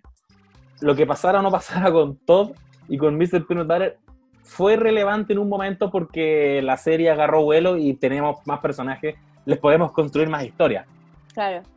Pero, pero esta tríada, Diane, Princess Caroline, Boyack Horseman, eran los pilares de la serie y, y está bueno que lo hayan retomado y que hayan tratado con más cuidado y con mucho más cariño el final de, de ellos tres. También lo vemos en la escena en que están conversando en la oficina de, de Boyack cuando eh, se viene la funa. Boyack sabe que lo están investigando, que hay dos periodistas que están haciendo un reportaje que lo van a publicar y hay una conversación en la que, la que hacíamos alusión antes cuando van repasando todas las cosas malas que ha hecho Boyack Horseman, Ujú. en que igual se ven dos posiciones muy claras eh, que te demuestran un poco el rol que jugaron siempre Princess Caroline y Diane en la vida de él.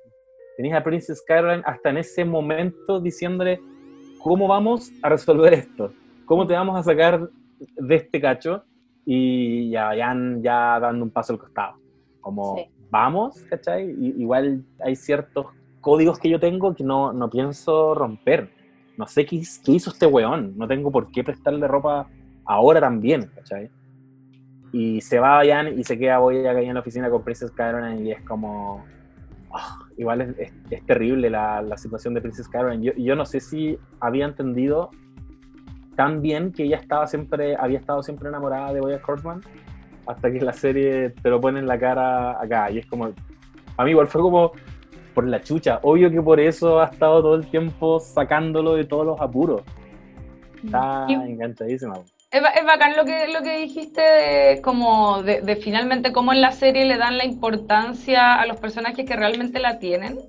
Que yo creo que igual tiene que ver un poco con que Todd y Mr. Peanut Butter, como, como por su configuración, son, tienen como menos capacidad de hacer arco al final. Es como que son más livianos, viven en su propio mundo, como que no interpretan la realidad de, de forma como realista. Todo podría ser un amigo imaginario, ¿cachai? Como Mm. que ese weón, todas sus historias son como sacadas de otro mundo, ¿cachai?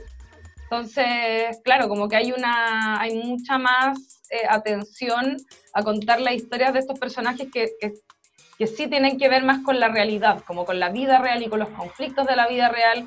En el caso de Princess Caroline, que es una huevona que se ha sacado la chucha toda la vida, que es súper sola. Y yo creo que, yo creo que el amor que siente por Bojack en parte tiene que ver con eso. Es como la única persona que, que ha permanecido en su vida, ¿cachai? Como que ella no tiene más gente. Y ahora, claro, ahora que ella está con su propia hija y con una eh, posibilidad de pareja, ¿cachai? O no, no sé en qué momento en realidad se, se enganchan con, con Judah. Judah. Em, pero claro, es como que ya no tiene sentido seguir pendiente de este otro bailón que es como ya vos vela, vos culiado, ¿cachai? Eh, es bacán eso igual, es bacán. De hecho, yo, yo Princess Caroline no esperaba que la tomaran tan a fondo y lo agradecí, Caleta, porque es un gran personaje. Es como. Y era, yo insisto en que era un personaje que se merecía que le pasaran cosas buenas también. Es ¿Cachai? una self-made. Es una self-made woman a cagar. Oye, y ustedes querían comentar, les había gustado mucho el, capítulo de, de este especie de purgatorio y o eh, como momento onírico de cuando una persona está ahí como eh, a puertas del túnel, ¿cachai? Em, porque podríamos, podríamos ir aproximándonos quizás hacia el final como para comentar los capítulos que más le han gustado y cosas que llamaron la atención. Sí, Teniendo en cuenta, perdón, teniendo en cuenta que el último capítulo merece como una, un momento propio porque es como un decidor de muchas cosas. Totalmente. Sí, yo de hecho tengo muchas ganas de hablar de ese capítulo, del capítulo que, que hablábamos acá hace un rato, como este capítulo del limbo, el purgatorio, que es el momento en que nos metemos en la cabeza de Bojack Horseman y vemos, em, lo vemos compartir con personas que a lo largo de la serie hemos entendido han sido muy importantes en la vida y han sido eh, decidoras de algunos de sus episodios más polémicos, más dolorosos, y, están, y que ya murieron, ¿cierto? Se reencuentra con su mamá que murió. Eh, uno de los capítulos más importantes de la serie es Free Churro, donde él, eh, ¿cierto?, enuncia este, mm, este esta, discurso de despedida, que bueno, es muy interesante. Está Sara Lynn, está... Eh, el colega, que no me acuerdo cómo se llama. Sí, el colega que era el director de, mm, de Horsing que terminó yéndose porque eh, Boyack dijo que lo echó al agua por ser gay, ¿se acuerdan? Que tenía cáncer, ¿se acuerdan de él? Sí, sí, sí. Ya. Eh, y está súper interesante primero porque, a ver, siento que previamente y a propósito de todos estos errores que, nosotros como espectadores no sabíamos cómo mierda iban a redimir al personaje principal de la serie. Ay no, José Manuel se ha desconectado. Ahí está. Perdón, chiquilla. Problema de conexión. Ahora sí. Ya. Estaba diciendo. Ya, empecemos el podcast. estaba diciendo que, mm, que me pareció súper interesante ese momento como en la temporada final de la serie, que es el momento en que, que Boyack, ¿cierto?, se cae a esta piscina y entendemos que se está muriendo, se va a morir.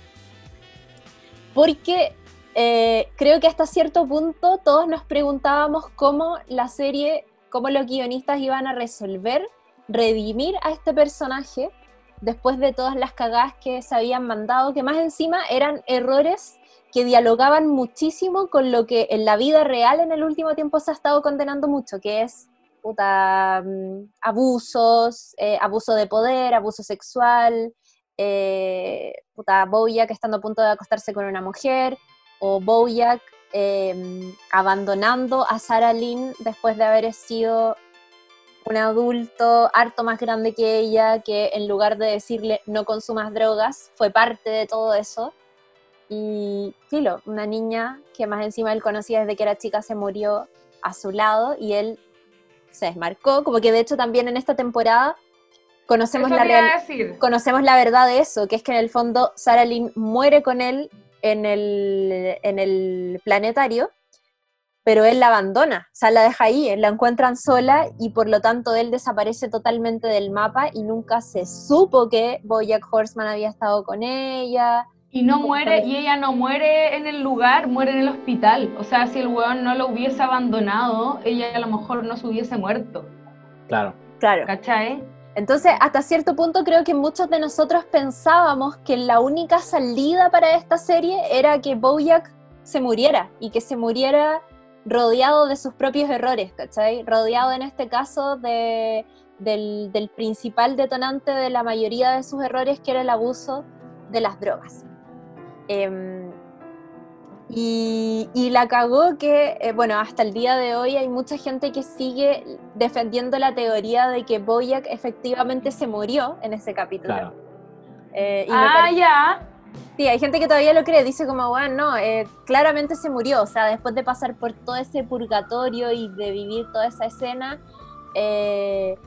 claramente se murió, como que no hay otra salida para él.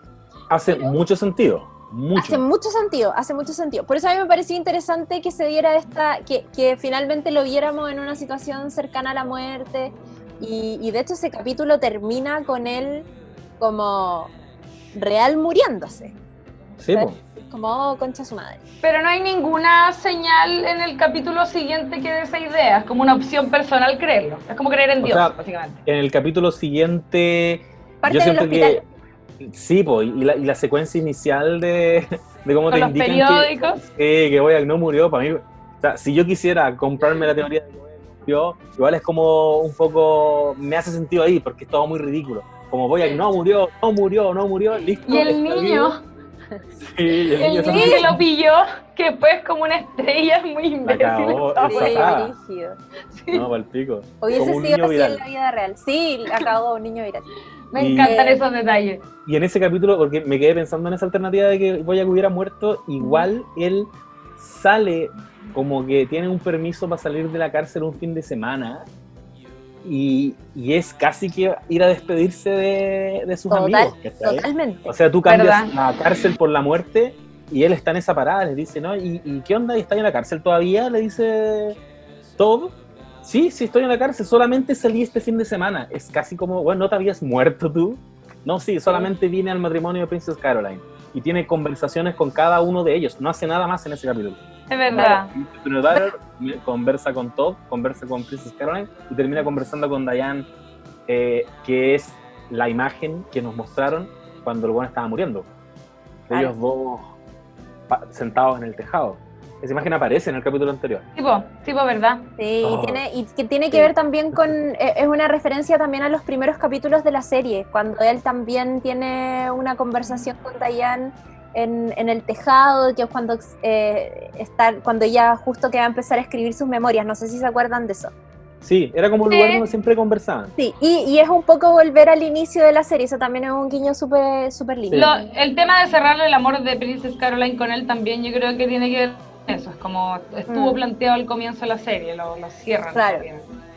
Sí, bueno, y, mm, este capítulo que, está en el limbo es muy de ensueño, de hecho recurre, ¿cierto?, un montón de, elementos oníricos que nos hacen ahí conectar con la conciencia de este personaje. Y creo que como que solo veía este capítulo y terminó y pensé que, que por la cresta que son buenos los capítulos de ensueño de Bojack Horseman.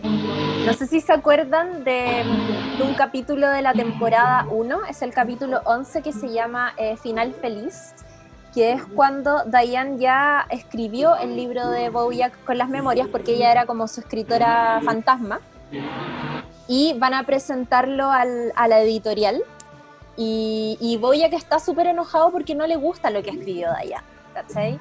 Y dice como, no, puta, ¿cómo la gente me va a ver así? No, filo, yo voy a escribir mi propio libro este fin de semana. Y ese es el que vamos a publicar. Y puta, todo el trabajo de Diane ahí como a la basura, adiós. Y, y él se va a la casa y en ese tiempo vivía con Todd y llama a Sarah Lynn. Y no sé si se acuerdan, pero se pegan como un gran cóctel y una gran fiesta de drogas y Están todos jalados escribiendo sin Ojalá. enfermo en la cabeza. escribiendo enfermos de la cabeza y empieza él a alucinar ese fin de semana y alucina que eh, se acuesta con, con Diane. eh, tiene un- una parte súper piteada donde dicen como, ¿cuál es la solución a las drogas en Estados Unidos? Ah, que consumamos todas las drogas. Eh, Oye, ¿cuál es la solución al, al tema de las armas en Estados Unidos? Ah, que todos tengamos un arma, es como así, muy piteado. Y todo esto visualmente como de alto impacto. Y eh, gran capítulo de alucinaciones. Y leía también al creador hablando sobre ese primer capítulo, o sea, sobre este capítulo que les estoy contando, como el primer capítulo en que ellos entienden que, que, los que las cosas oníricas en Bojack Horseman van a ser fundamentales eh, de ahí en adelante. Y él decía que quería, siempre quiso hacer como un capítulo de alucinaciones y cosas así. Sabía que eran muy difíciles y como siempre antes de televisual, pero quería hacerlo. Y eh, tenía mucho miedo de, de que, de que esto se viera muy caricaturesco, ¿cachai? Porque la serie ya tenía animales, ya tenía como humor negro, que le iba a meter más elementos oníricos, le daba como un poquito de susto demasiado en caricatura. Voy a hacer un paréntesis para, para que a alguien le baje el volumen. No, no sé, no sé en cuál de los lugares. Tú, Se tú está- puedes bajar tu propio volumen. no, no, se está colando una tele. como... Hay una tele, algo... algo Ah, soy yo. A ver, espérate. Díganme si se escucha ahora. Ahí no. No, pero te muteaste. No, sí sé vos, pero era para hacer si era yo. Sí, eres tú. Que, re- que recién se coló cuando hablaba la Chile. Ya. Lula Ya, Almeida. Lula Lula- Almeida está yendo a apagar la tele. Lula- el nuevo coronavirus. Disculpe, bájele un poquito el retorno a su tele. Ah, gra- gran Ale- aléjese, de- ah, ¿puede, puede bajarle por favor el volumen a la tele? Querido, bájale el volumen a la radio. Ahí A viene, la wea. ahí viene Lula. Ya, la, la puso orden. ya. ¿Aló? Sí, sí, aló. Oye, me duelen las churejas de una manera con ¿En estos audífonos, weón. Duelen caleta con esos audífonos. Caleta, onda. Es que son como chiquititos, entonces me aplastan como una parte Sí, es verdad. fundamental del cartílago. Es real. La parte fundamental. Eh, Del cartílago. Eh, ya, pues, y él decía que tenía mucho miedo de hacer estos capítulos más oníricos y que se transformaran en una web demasiado caricaturesca, ¿cachai? Eh, entonces siempre tuvo esta idea de que no, no a las secuencias de fantasía, no a las secuencias eh, como con diálogos internos de los personajes, no, todo tiene que ser como súper real. Pero justo cuando relajaron las reglas para este episodio en particular, eh, se dieron cuenta de que ese mm, ser interior de los personajes y esos diálogos como muy eh, internos, súper íntimos, se transformaron en voces muy profundas de lo que eventualmente terminó convirtiéndose la serie, que era meter cosas que eran más, más complejas, ¿cachai? Y, y puta, eh, me, me gustó muchísimo que el último capítulo y la última conversación con Diane haya tenido que ver eh, con, con- con una referencia a este mismo capítulo, que es cuando, después de que queda toda esta cagada este fin de semana, eh, Bojack va al lanzamiento del libro. Y está Diane con una mesa comentando y todo. Y eh, de repente dicen como, ya, preguntas del público. Y llega Bojack a un lanzamiento muy vacío. Y dice, hola, sí, no sé qué. Y le dice, Diane, yo tengo una pregunta. Y le dice, ¿crees que yo puedo ser mejor? Oh, no me acordaba. No le contesta. No le contesta. Y le dice, weón, solo quiero decirte que me disculpas por todo lo que hice, porque creo que en realidad mi único temor y mi temor más grande era que todo lo que tú escribiste en el libro es realmente cómo me ves tú a mí. Y me duele que me veas así. ¿Crees que puedo cambiar? Y Diane no le contesta. Y todo como en silencio hasta que de pronto alguien del público, de este público como muy poquito que había, se levanta y dice, oye, espérate, ¿tú no eres el caballo de Horsing Around? se acaba el capítulo. Ególatra, culiao, Bojack Horseman igual, como que la weá, cuando ella está arriba del techo eh, y le dice esta weá que nosotros no la vimos, me parece, ¿no? El, el- no vimos cuando ella reacciona ante No. la muerte del weón, es como... Ella, ella en el fondo en ese momento nos recuerda algo que nosotros sí sabemos, que es que la habló con él, la llamó y le dejó un mensaje o lo que sea. Y es Sí. como, weón, onda, me desperté al otro día pensando que te habías muerto concha de tu madre. Onda, ¿cómo me hacía esa weá? ¿Cachai? Y es como, eres un egoísta culiado. Perdón, oye, yo, full grave. No, no, está Eres un egoísta tal por cual. Como la, la- el doblaje de Rosa Espinosa. claro. Em, Oye, este capítulo final, eh, o el penúltimo que estaba Ah, ujú. mencionando antes, lo escribió Alison Taffel, el del Purgatorio. Ella es eh, una escritora que ha hecho capítulos con un tono más drama, menos comedia, Ah, que de- deben ser los que me gustan más a mí.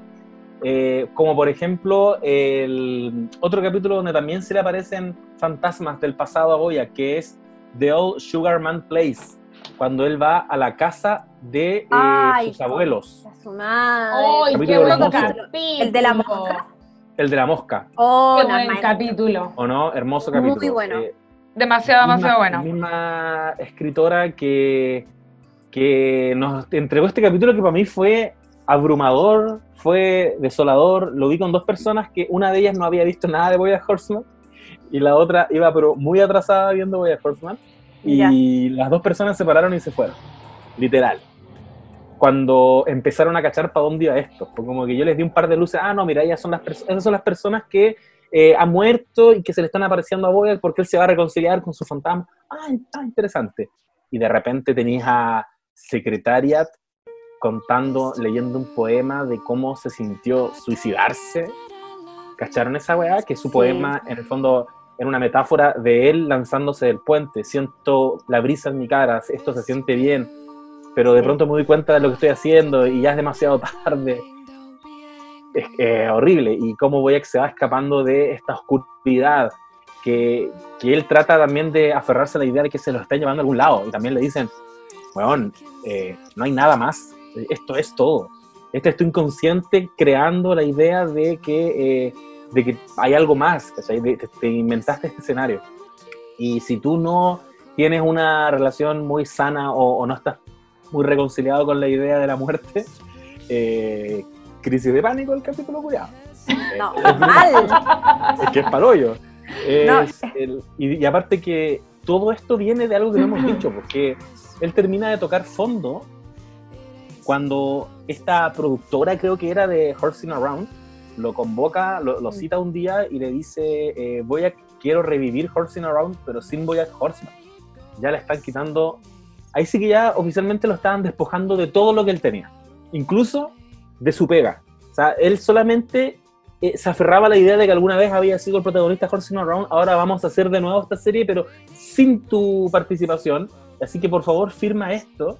Eh, cuando tiene esta conversación muy sincera con ella también, es cuando el weón se, cura de nuevo, se droga, agarra un par de DVD y parte a, donde, a lo que él cree que es su casa y se mete, invade una, casa que, ya está siendo ocupada por otra familia y tiene esta sobredosis viendo Horsing Around y termina tirándose a la piscina. Y yo voy a defender hasta el final que ahí murió. Cagó. Ahí cagó. No lo había pensado nunca. Igual yo, la, yo ah, ¿Tú crees en eso? Sí. ah, ¿crees en Dios? Tanto. Yo iba a decir, es que yo, yo por ejemplo, la, la. Como íbamos a hablar de esto hace mucho tiempo, volví a ver algunos capítulos ahora para tenerlos frescos en la memoria o algunas nociones de la última temporada, pero justo no me vi ese.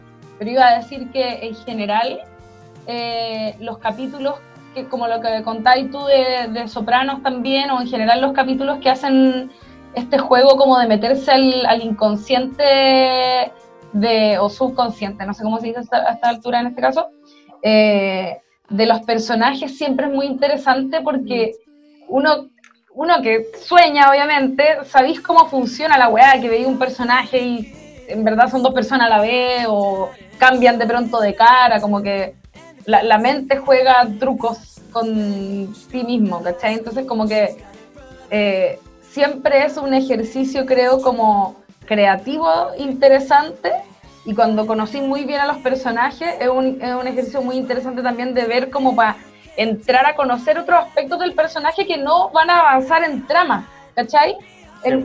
yo quería decir algo, no era, eh, quería decir al, comienzo cuando, cuando mencioné el, capítulo de, este como purgatorio, eh, que por ejemplo en el caso de, también de Sopranos, cuando hacen este tipo de capítulo, y es, eh, yo quiero decir algo, no, sé si cómo habrá sido para atrás, porque no soy una enciclopedia de series, pero eh, yo al menos en Los Sopranos fue por primera vez que vi una serie que se diera la licencia de hacer un capítulo como tan, como tan prescindible, perdón, pero que a la vez como que igual se sintiera necesario o igual fuera muy bueno y lo quisieras ver, ¿cachai? En el sentido de que fuera evidentemente prescindible, como que no es un... ¿Me cachai? Hay, a veces las series te, te, ponen relleno, pero te están engañando, ¿cachai? Te estiran el chicle. Pero acá no, es como, esto lo, esto lo vas a ver porque es un regalo que te estamos haciendo igual para que tú conozcas más intensamente y más profundamente a tu personaje favorito, pero es solo eso. Ahí no, no hay avance de, historia, de trama. ¿Cachai? Que como es una weá súper interesante como al momento de tener en cuenta de, de, cuando a ti te entregan esta temporada, porque es como, eh, es, un pecado obviamente que la, que la trama no avance, ¿cachai? Entonces, cuando te lo ponen de esta manera, es, es solo para, no sé, para tu disfrute y porque, weón, igual quieres saber cómo funciona a otros niveles la cabeza de ese weón, ¿cachai? Como, ¿qué pasa con él y la, y la relación de todos estos muertos que lo rodean, ¿cachai? Me encanta esa weá. Sí, em, ahora yo, tiendo a creer que de alguna manera igual los escritores se las ingenian para que esos capítulos, que son como más autorales, igual avancen un poquito, aunque sea al final. Es como los últimos minutos, estoy pensando en el capítulo de la mosca de Breaking Bad, dirigido por Ryan Johnson, que es un capítulo muy controversial porque hay gente que lo odia, hay gente que lo ama, pero ese es el capítulo de Breaking Bad en que se dieron la licencia de tener a Walter White encerrado todo el capítulo en un laboratorio persiguiendo una mosca, en una serie que es tan frenética y que todo lo que hace eh, Walter White eh, va a impactar de alguna manera en el futuro y lo tenéis encerrado en este capítulo persiguiendo una mosca. Uno cacha ¿Y qué temporada es? Eso Más o menos, aprox. Creo que como la. Temporada 2. ¿Sí? ¿La ah, no, yo, no, pero está, estaba encerrado en el laboratorio subterráneo, ¿no? Sí, tenéis razón. Ah, ya. Ah, Puede ser tres, ponte tú. Dejémoslo la tres. Eh, y, y, es heavy porque igual ahí se está jugando una tensión dirigida en ese caso que era que, que Walter White estaba también bajo efectos de, de, drogas y estaba a punto de revelarle a Jesse Pinkman que él había visto morir a Jane. Entonces juega todo el rato con eso, como Concho tu madre lo va a soltar, lo va a soltar, lo va a soltar. Pero avanzan en la relación de ellos dos, en la relación de Jesse Pinkman y Walter White, nada más. Mm. Pero son interesantes esos ejercicios yo creo que es como, uno nunca sabe, a mí me encanta inventarme historias de por qué ocurren ciertas weas que nunca voy a saber, pero como es interesante también de pensar en por qué se ven en la necesidad de hacer eso y cuáles son las, soluciones como creativas que, que obtienen, o sea, que, que, generan a partir de a veces cosas que pueden ser problemas, como estoy inventando, esta wea no es así, no, no me acuerdo de eso si vi el capítulo o no, por eso te preguntaba la temporada, porque yo me, me quedé hasta eh, en los primeros capítulos de la cuarta. Em, pero que, por decirte algo, a lo mejor, no sé, eh, no había tanto presupuesto y efectivamente tenían que hacer un capítulo que fuera solo dentro del laboratorio, ¿cachai? Entonces, como que cuando, cuando se encuentran con esas piedras de tope o con ciertas necesidades, por ejemplo, a nivel de presupuesto, es súper interesante ver cómo lo resuelven, ¿cachai? Como eso igual eh, a veces se nota en otras series, como es como cuando, por decirte algo, en Friends empiezan a hacer un montón de capítulos que son al aire libre. Mm. Ahí evidentemente porque le están enchufando una cantidad de plata impresionante, pues, ¿cachai? no siempre es así, a, veces. Y de, y de, hecho, claro, y de hecho los sitcoms en general tienen esta weá que como que nada pasa en cámara, como que todo te lo cuentan un poco, es como, oye, vengo llegando de un espectáculo con 8.000 personas, tú no lo vas a ver, solo te lo voy a contar, ¿cachai? Sí, es verdad. Bueno, eh, quiero destacar también el impacto visual nuevamente que tiene este capítulo. No sé qué les pasa a ustedes, pero yo lo encontré zarpado. Onda, como. Creo que. A ver, debe ser súper difícil tener a tantos personajes metidos, a tantos personajes importantes, que no podéis darte el lujo de tenerlos así quietitos, sino que tienen que estar realizando alguna acción. Eh, cuando los juntáis a todos en una misma escena, que es una escena muy importante, en un capítulo muy decidor, que más encima tiene esto de que es onírico. Y, nada, yo creo que con cada aparición de cada uno de estos personajes de Sarah Lynn, secretaria, eh, eh, la mamá de Bojack, me angustiaba más porque en el fondo hay una parte que ellos hacen como, como una especie de show de talentos, eh, muy referenciando al, ¿cierto? Al, al, escenario donde, donde vivían, que era Los Ángeles, o a la industria en la que se movían. Y está Sarah Lynn eh, haciendo una canción que es básicamente cómo ella desde chica estuvo metida en el mundo de los espectáculos y cómo esta weá terminó por consumirla. Doloroso total. después vemos a, mm, a- bueno, el poema de Secretariat que, que decía el José, que es un poema sobre suicidarse, ¿cachai? Y sobre cómo esta, este personaje en la mitad se arrepiente, weón. Es súper doloroso. Está también eh, Herb, que es este, mm, que era el, el- el- el director de Horsing Around, que muere de un cáncer, no sé si se acuerdan, Sí, Sí, que muere súper, súper, eh, claro, con un montón de dinero y todo, con una fortuna que había amasado, pero muere solo y muere de cáncer. Y, y la última conversación que tiene con Boyack es, no es una buena conversación, no es una despedida eh, sentimental, no es, una, no es una despedida benevolente, no es una cosa de agradecimiento, es una conversa mala igual, ¿cachai?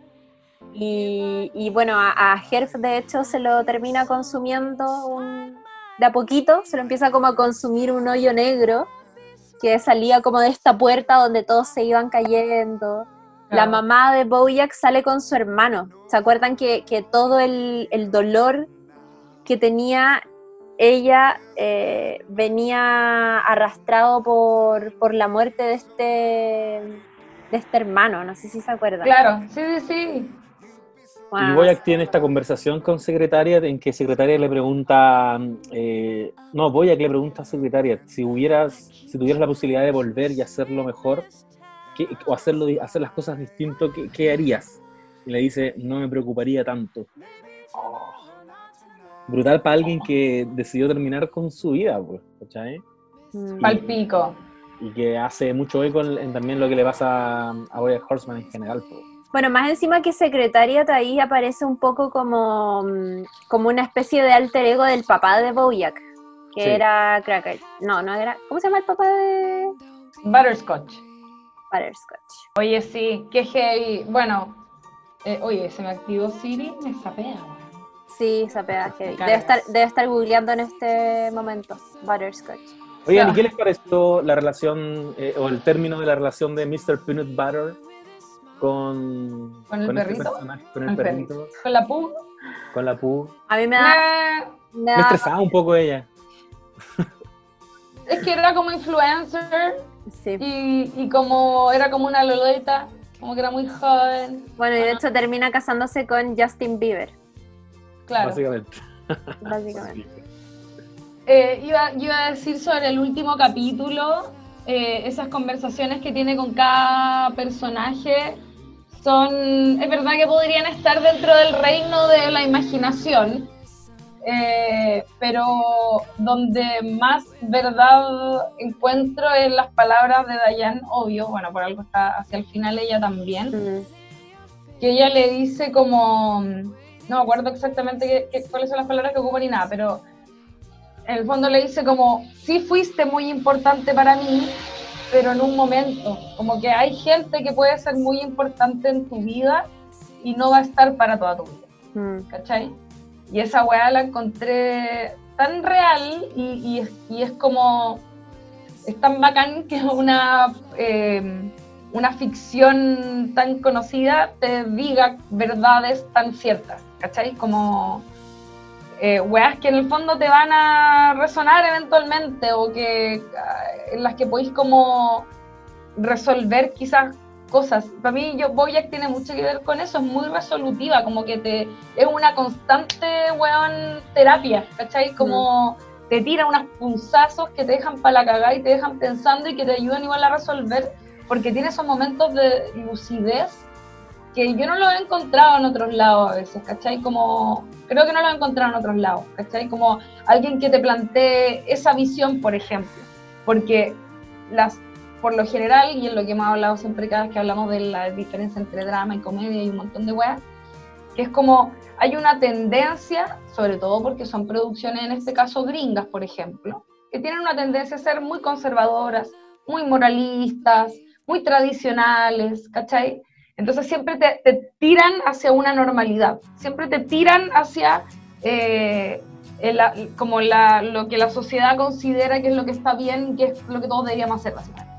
Pero la vida real no es así, pues no siempre se responde de esa manera, ¿cachai? Entonces me, me, gusta cuando se arriesgan y en vez de tratar de hacerte un final tierni, ¿cachai? Es como, puta, no, loco, tú y yo probablemente ya no somos más amigos nomás. Mm. ¿Cachai?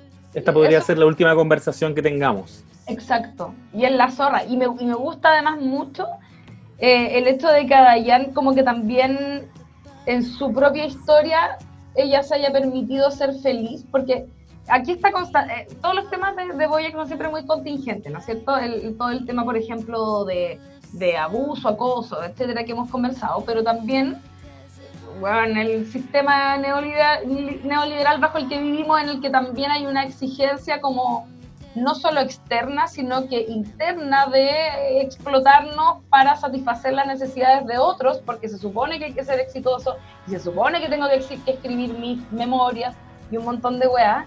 Y la loca al final es como que se decide por una vida mucho más sencilla, pero que le es mucho más eh, genuina, quizás más honesta con lo que a ella la hace realmente feliz, ¿cachai?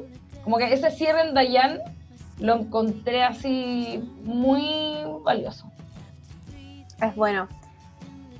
Sí, no, eh, iba a decir que al mismo tiempo tiene una frase que, igual es, brutal cuando conversan sobre, voy a que le cuenta, como le dice, la, vida es una mierda y luego te mueres. Y ella le dice, o a veces puede ser que la vida sea una mierda y sigas viviendo, ¿cachai? Claro. Que, es la experiencia que tuvo ella versus la, la mirada que tiene hoy. O sea, igual a mí me deja una sensación un poco amarga su final. No sé qué tanto hay de... Hay un poco también de aceptación, ¿cachai? Como de echarse la... las mierdas al hombro y seguir adelante nomás. Pero es que la, es, ¿qué es la vida sino eso? Como en el fondo buscar tu propio camino eh, sobre todo, bueno, estamos hablando de, de Diane todo el rato, ¿no es cierto? Una buena que como que ha sido tan introspectiva, ¿cachai? En su vida, como que no, una, no es como Boya que como que igual pasa cagando por encima y ocupa eh, ciertos elementos como las drogas o el alcohol, no sé, para no tener que adentrar en esas oscuridades, ¿cachai? Mientras que Diane es como que la buena, puta, una buena que tiene como energía vital para hacer cosas, pero tiene presiones que tienen más que ver, yo por eso decía lo del sistema, como siento que ella es muy representativa de nuestra generación, por ejemplo, mm. que, tiene, que tiene esa visión misma que decíamos antes respecto de su, de su inquietud como de, bueno, si no hago algo productivo con esto, va a significar que todo el daño fue en vano, ¿cachai? Mm. Y es una sensación que, que, es generalizada, yo siento, como que uno trata de ah, transformarlo en una pieza, ¿cachai? O en algo que como que justifique esa existencia dolorosa, ¿cachai? Y que finalmente la huevona sea como filo, una huevona que está con su pareja y está feliz en una ciudad X que no es una ciudad taquilla. Es como que puede ser feliz también, ¿cachai?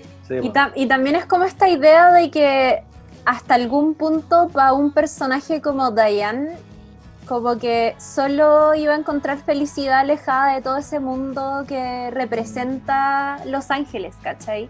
Es como... No, no, no, tienes otra salida. Yo no, no creo que Boyack haya muerto eh, como dice... ¿Qué murió? muchas teorías, deja de decir eso. Yo como persona racional eh, tiendo a creer que todo lo que te está contando esta serie es nada más que la vida real, como que, a ver, a mí me, me, gustó Caleta el final de la serie, lo encontré eh, satisfactorio, y lo encontré satisfactorio porque me pareció coherente que las cosas se dieran así, ¿cachai? Como que ya hasta este punto todos nos habíamos encariñado con una serie como Bojack Horseman porque habíamos entendido que puta era una historia de algo tan común que pasa hoy en día, que es una historia de depresión, de, cómo lidiamos con las adicciones, de cómo también nos hacemos cargo de nuestros errores, que muchos de esos errores son errores puta terribles, ¿cachai? Eh, y siento que es un poco la exageración de la vida misma, o sea, como que nos hace sentido, eh, es una fábula al final, como que tenía animales, pero te estaba hablando todo el rato de las weas que nos pasan a nosotros eh, en el trabajo, con nuestros amigos, cuando decidimos ser malos amigos o cuando somos puta infieles o cuando somos puta unos malditos maltratadores con otra gente, ¿cachai? Eh, y siento que el final igual para mí fue fue impactante, pero yo creo que fue impactante también porque quiero demasiado a la serie y, y obvio que hasta cierto punto igual le hubiese preferido como un final, no sé, más positivo, ¿cachai? Pero ¿sabéis qué? Está bien, está súper bien, como que no, no podría haber sido de otra manera, como que la vida en verdad no, no termina como normalmente eh, siento que crecimos creyendo que, que, era la vida, ¿cachai? Como que veía ahí una película y las películas terminaban súper felices y todo era redondito, pero compadre, la vida no funciona así, ¿cachai? Como que al otro día de esa boda de Princess Caroline, puta, Bojack va a tener que volver a la cárcel, probablemente, como decía, no me acuerdo si tuvo la Lula, va a ser la última vez que hable con Todd.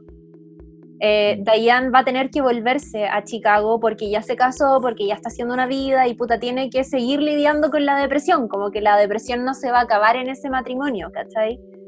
Eh, y es, eh, es un final, no, no es un final feliz, pero es un final real y creo que por eso me gustó tanto eh, y porque, porque se agradece igual tener ese, ese tipo de, de contenido que te ponga las patitas sobre la tierra, como que ya para el resto existen otras películas como, no sé, otro tipo de comedias, ¿cachai? Pero eh, me he preguntado, Caleta, eh, y sobre todo ahora en el contexto en el que estamos, ¿qué pasa con estos productos televisivos o con estas películas que, que estamos viendo que tienen puta antihéroes, que no tienen finales felices? Como que no puedo dejar de preguntarme ahora en el último tiempo eh, qué pasa con este, con este fenómeno de que cada vez estemos viendo historias que son más reales, ¿cachai? Como donde los personajes no son 100% perfectos, donde cada uno ahí lidia con sus demonios, con sus puta propios errores, y cómo el tiempo y la industria y todo eso ha hecho que cada vez consumamos más historias que son así, y cómo o hasta qué punto consumir este tipo de historia modifica la propia realidad. Nuestra propia esperanza como en el mundo, weón. Como que eso me pasa, ¿cachai? Y me lo pregunto. Y me lo pregunto. Sí. Ya, dale, no, dale, dale. No, no, no, que me lo he preguntado porque. Como que, puta, no sé, pues bueno, ahora era, era lo que les decía yo recién, que ahora estoy viendo, he decidido por una editorial personal ver solo comedias porque en estos momentos no puedo ver algo tan real como Bojack Horseman, como que siento que pierdo un poco la esperanza, ¿cachai?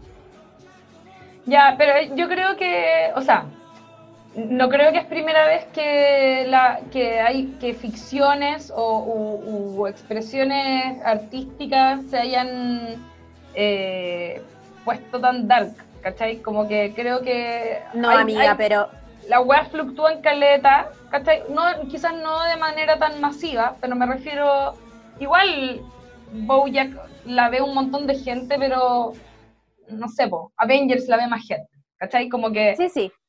Yo creo que siempre han habido como nichos dentro de la gente que consume eh, ficción o lo que sea, eh, donde, donde hay una, como una expresión honesta de visión de vida y cosas así, que, que además va cambiando igual, porque la vida también va cambiando. Ahora, comparto, Caleta, tu inquietud como de cómo, cuánto incide en tu propia vida, pero quizás hay algo como sabio también ahí en, en lo que decía yo como autoterapia un poco a partir de Bojack como que son weas que hay gente que no hace terapia, pero a lo mejor ve bulla y aprende algo, ¿cachai? es como siento que es un poco terapia de shock, ¿cachai? Al pico. Como, Ahora. Igual me lo preguntaba porque me puse a ver las series que más nos han gustado en el último tiempo, o las series como que, puta, como esto que nosotros hemos denominado de preseries, o sea que en verdad la Lula creo que es como la inventora de este concepto, pero yo lo uso caleta. Me encanta que... Que tiene que... Qué hueón... Una teórica son historias que terminan de manera muy real y terminar de manera muy real es que a veces terminan de una manera que es súper sad, ¿cachai? Sí, pues. Ni siquiera, ni siquiera un final, porque existe el concepto de final eh, irónico, porque está el final feliz, está el final triste y está el final irónico en el que el personaje pierde mucho para obtener algo Eh, Ni siquiera es eso. Ni siquiera es eso, ¿cachai? En el caso de, de es súper dark. Yo lo que siento es que quizás si tuviera que pensar como en una nueva escena de, de narradores eh, construyendo este tipo de historias un poquito más nihilistas, es que hay, hay una búsqueda también de los artistas de irse a esos lugares que todavía no se han explorado, ¿cachai? Como alguna vez lo comenté, de hecho creo que en el mismo podcast de Boyack, como que yo sentía que se va subiendo cada vez más la vara. Eh, Mm. la serie Dexter te puso en el lugar de un asesino y te puso en la cabeza del asesino porque estás con voz en off, escuchándolo a él. Y uno igual se sentó y la vio entera y, y dice, chucha, ¿qué estoy avalando acá? Ah, no, pero es que Dexter mata gente mala. Entonces uno ahí como que, ah, ya, todo bien conmigo mismo. Después estáis con Walter White, que es un weón que no tenéis cómo justificarlo en la zona del de, eh, narcotráfico y de la vida criminal. Pero Boyack se metió a algo que estaba ocurriendo en un momento también, porque que, que es el, el, escenario del Me Too y, y de las denuncias y, y, de una probablemente una nueva corriente feminista, que es también hablar de un weón nefasto, ¿cachai? que es ese weón al que estamos cancelando permanentemente. Yo creo que también, como él al menos, pasó ese fenómeno, como, a ver, escarbemos en este lugar en el que ninguno está perdonando, porque no estamos perdonando a nadie. Eh, veamos si podemos ponernos del lado de él y acompañarlo durante una cierta cantidad de temporadas. Eh, y así también va pasando con otras producciones de, de ficción. Yo creo que, que, los temas están cambiando quizás un poco. Eh, sí. Estamos hablando más también, con lo que dice Dalula, somos una generación que se terapea, entonces nuestras conversaciones pueden superar, eh, pueden ser mucho más interesantes de lo que nos está ofreciendo la, nos estaba ofreciendo antes la ficción más tradicional, ¿cachai? Eh, uno igual quiere aprender con lo que está viendo. Uno igual quiere crecer de alguna manera con lo que está viendo. Quiere, querés que te deje algo. ¿Cómo le dejas algo a gente que se está revisando igual? Igual yo creo que somos una generación que conversa mucho estas cosas. Y es la Entonces, generación que se quiere morir y toda la weá. Como sí, que. ¿Cachai? Como que es, es, parte de. No hay futuro. Claro, es como, como que es un sentimiento. Por eso es tan satisfactoria Bojack Horseman al final, porque la weá te genera ese proceso como de identificación y catarsis mm. en el que tú como que veis temas muy reales que quizás no se te habían presentado antes a través de una ficción de mono animados, que esta wea como sí. la, es, Sí. muy representativa de la generación a la que está dirigiendo su contenido. Gran Bueno, serie Bojack Horseman. Gran serie. Se acabó. Hay un- se acabó. Hay un video súper lindo donde salen eh, los actores que le dieron voces a los personajes. Y mm, bueno, sale también el creador, sale la Alison Brie, sale Will Arnett, sale. em, eh, ay, eh, ay, ¿cómo se llama todo? Eh, Lo olvidé. Ah, Jesse. Pinkman. Aaron Paul. Aaron Paul, madre, lo olvidé. Y de hecho iba a decir Jesse Pinkman. Sí. Eh, Aaron Paul salen todos los, actores hablando, eh, como despidiéndose de la audiencia y agradeciendo eh, haber visto esta serie, puta, como contando un poco lo que les pasó a ellos eh, a medida que ya decidieron ser parte de este proyecto, de esta serie animada, y cómo a medida que fueron participando de más capítulos y de una segunda temporada, ya cacharon que esta era una serie compleja, como que iba a hablar de depresión, creo que, que, que la Alison Brie, si no me equivoco, dice que igual para ella fue bacán como descubrir que mucha gente que tenía depresión encontró en esta serie un, un espacio de identificación. Y hay algo que hace la serie en la última temporada que siento que bueno, algo que ha hecho toda la serie, en verdad, es reírse de los vicios de la industria del espectáculo, ¿cierto? Como que hemos visto así un montón de referencias a cosas que sabemos que pasan en Hollywood, desde los abusos hasta las malas prácticas, hasta, no sé, todo. El paro de asistentes, se me había olvidado esa wea. Es todo, es todo, es como una constante referencia a weas nefastas que pasan en la industria. Eh, y, algo que, que tiene que ver con esto, también con Estados Unidos y también con la depresión, es esta idea de Boyack yendo a, a rehabilitarse como a una clínica que es súper lujosa, como que tiene la media pieza, paga por estar ahí. Esa weá también es súper, es muy Hollywood. Como que los artistas se van y se rehabilitan en una clínica onda de primer nivel, por la que pagan así caleta plata, onda si no tení, si no eres de mi Lovato y tenéis problemas a las drogas, como que fuiste, ¿cachai? Sí, No, qué- qué Claro, real. no, no, y no pagáis por confidencialidad y un montón de Todo, weas. un montón de, De cosas. hecho, la serie desliza una crítica, no, no, no la desliza, es súper directo, voy a criticar todo ese sistema. Y el personaje del terapeuta termina Totalmente. convirtiéndose en un antagonista, ¿cachai? Sí, po. Es, es un chantal, weón. De hecho, es, es como, dice, yo soy un caballo de terapia. Me encanta, me encanta ¿Cachai? eso, Que. Ese chiste me encantó. no un psicólogo, como no, yo soy un caballo de terapia. Sí. Y, y como que te vamos despachando ya, voy a, ya te sanaste, y necesito la pieza. Porque hay otro weón que la puede usar. Claro. Y eso también es una wea que pasa como en Estados Unidos, ¿cachai? Como que cualquier persona puede llegar, es como, es como acá con los colegios privados, que cualquier persona, da lo mismo si es profesor, da lo mismo, tú tenés plata y querés poner un colegio, usted puede hacerlo. Allá también, ¿cachai? Como que tú podés llegar y abrir un centro así lujoso de, de rehabilitación de adicciones y cosas sin tener ninguna credencial médica, ¿cachai? Sí. Qué fogada. Alto negocio. Oye, sin querer, este caballo terapeuta igual tiene una escena clave, ¿eh? Cuando Boyack Horseman lo hace eh, tomar y termina curado y, Sí. y creo que alcohólico, eh, el- tienen una conversación en la que Boyack Horseman entiende que eh, las, pro- las personas con las que ha tenido grandes problemas en su vida, la mayoría han sido caballos, justamente porque se odia a sí mismo, ¿cachai? Y él también tenía que reconciliarse con, con los caballos, con la figura de los caballos. Y eso ocurre también en un momento simbólicamente, en una escena que me emocionó mucho.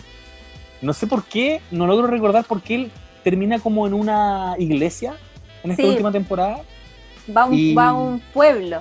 que es a un como pueblo, ¿no? Y, y recrean una misa. Y, y al final se empiezan a dar la paz. Y él empieza a dar la paz a un grupo de caballos.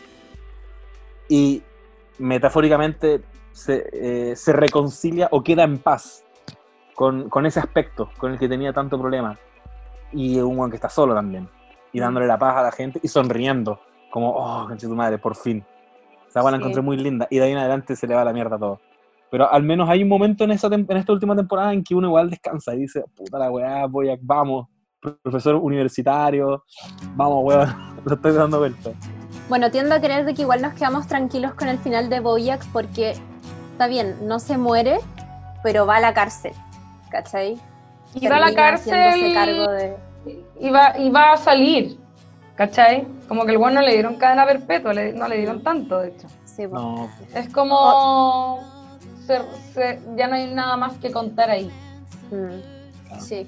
Oye, no sé si cacharon eh, que el personaje de Gina Cazador, que es esta compañera Mm. que tuvo en Filbert, eh, hay un guiño, ¿cierto? ¿Se acuerdan que ella estaba como trabajando en una en otra película y en esta película hay una escena de baile y alguien la toma y como que ella revive el recuerdo, el trauma de, de haber sido ahorcada por Bojack en... ¿Se acuerdan de eso? No me Pero- acuerdo. Dale. no me acuerdo. ¿Te acordáis ya?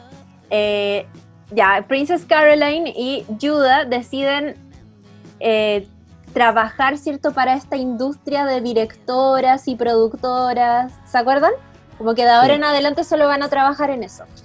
Y una de las eh, directoras que vimos en esta serie es Kelsey Jennings, que es esta, la directora de Secretariat, con la que Bojack tiene ahí un Sí. super problema y se encuentran en este festival de cine que era como bajo el agua.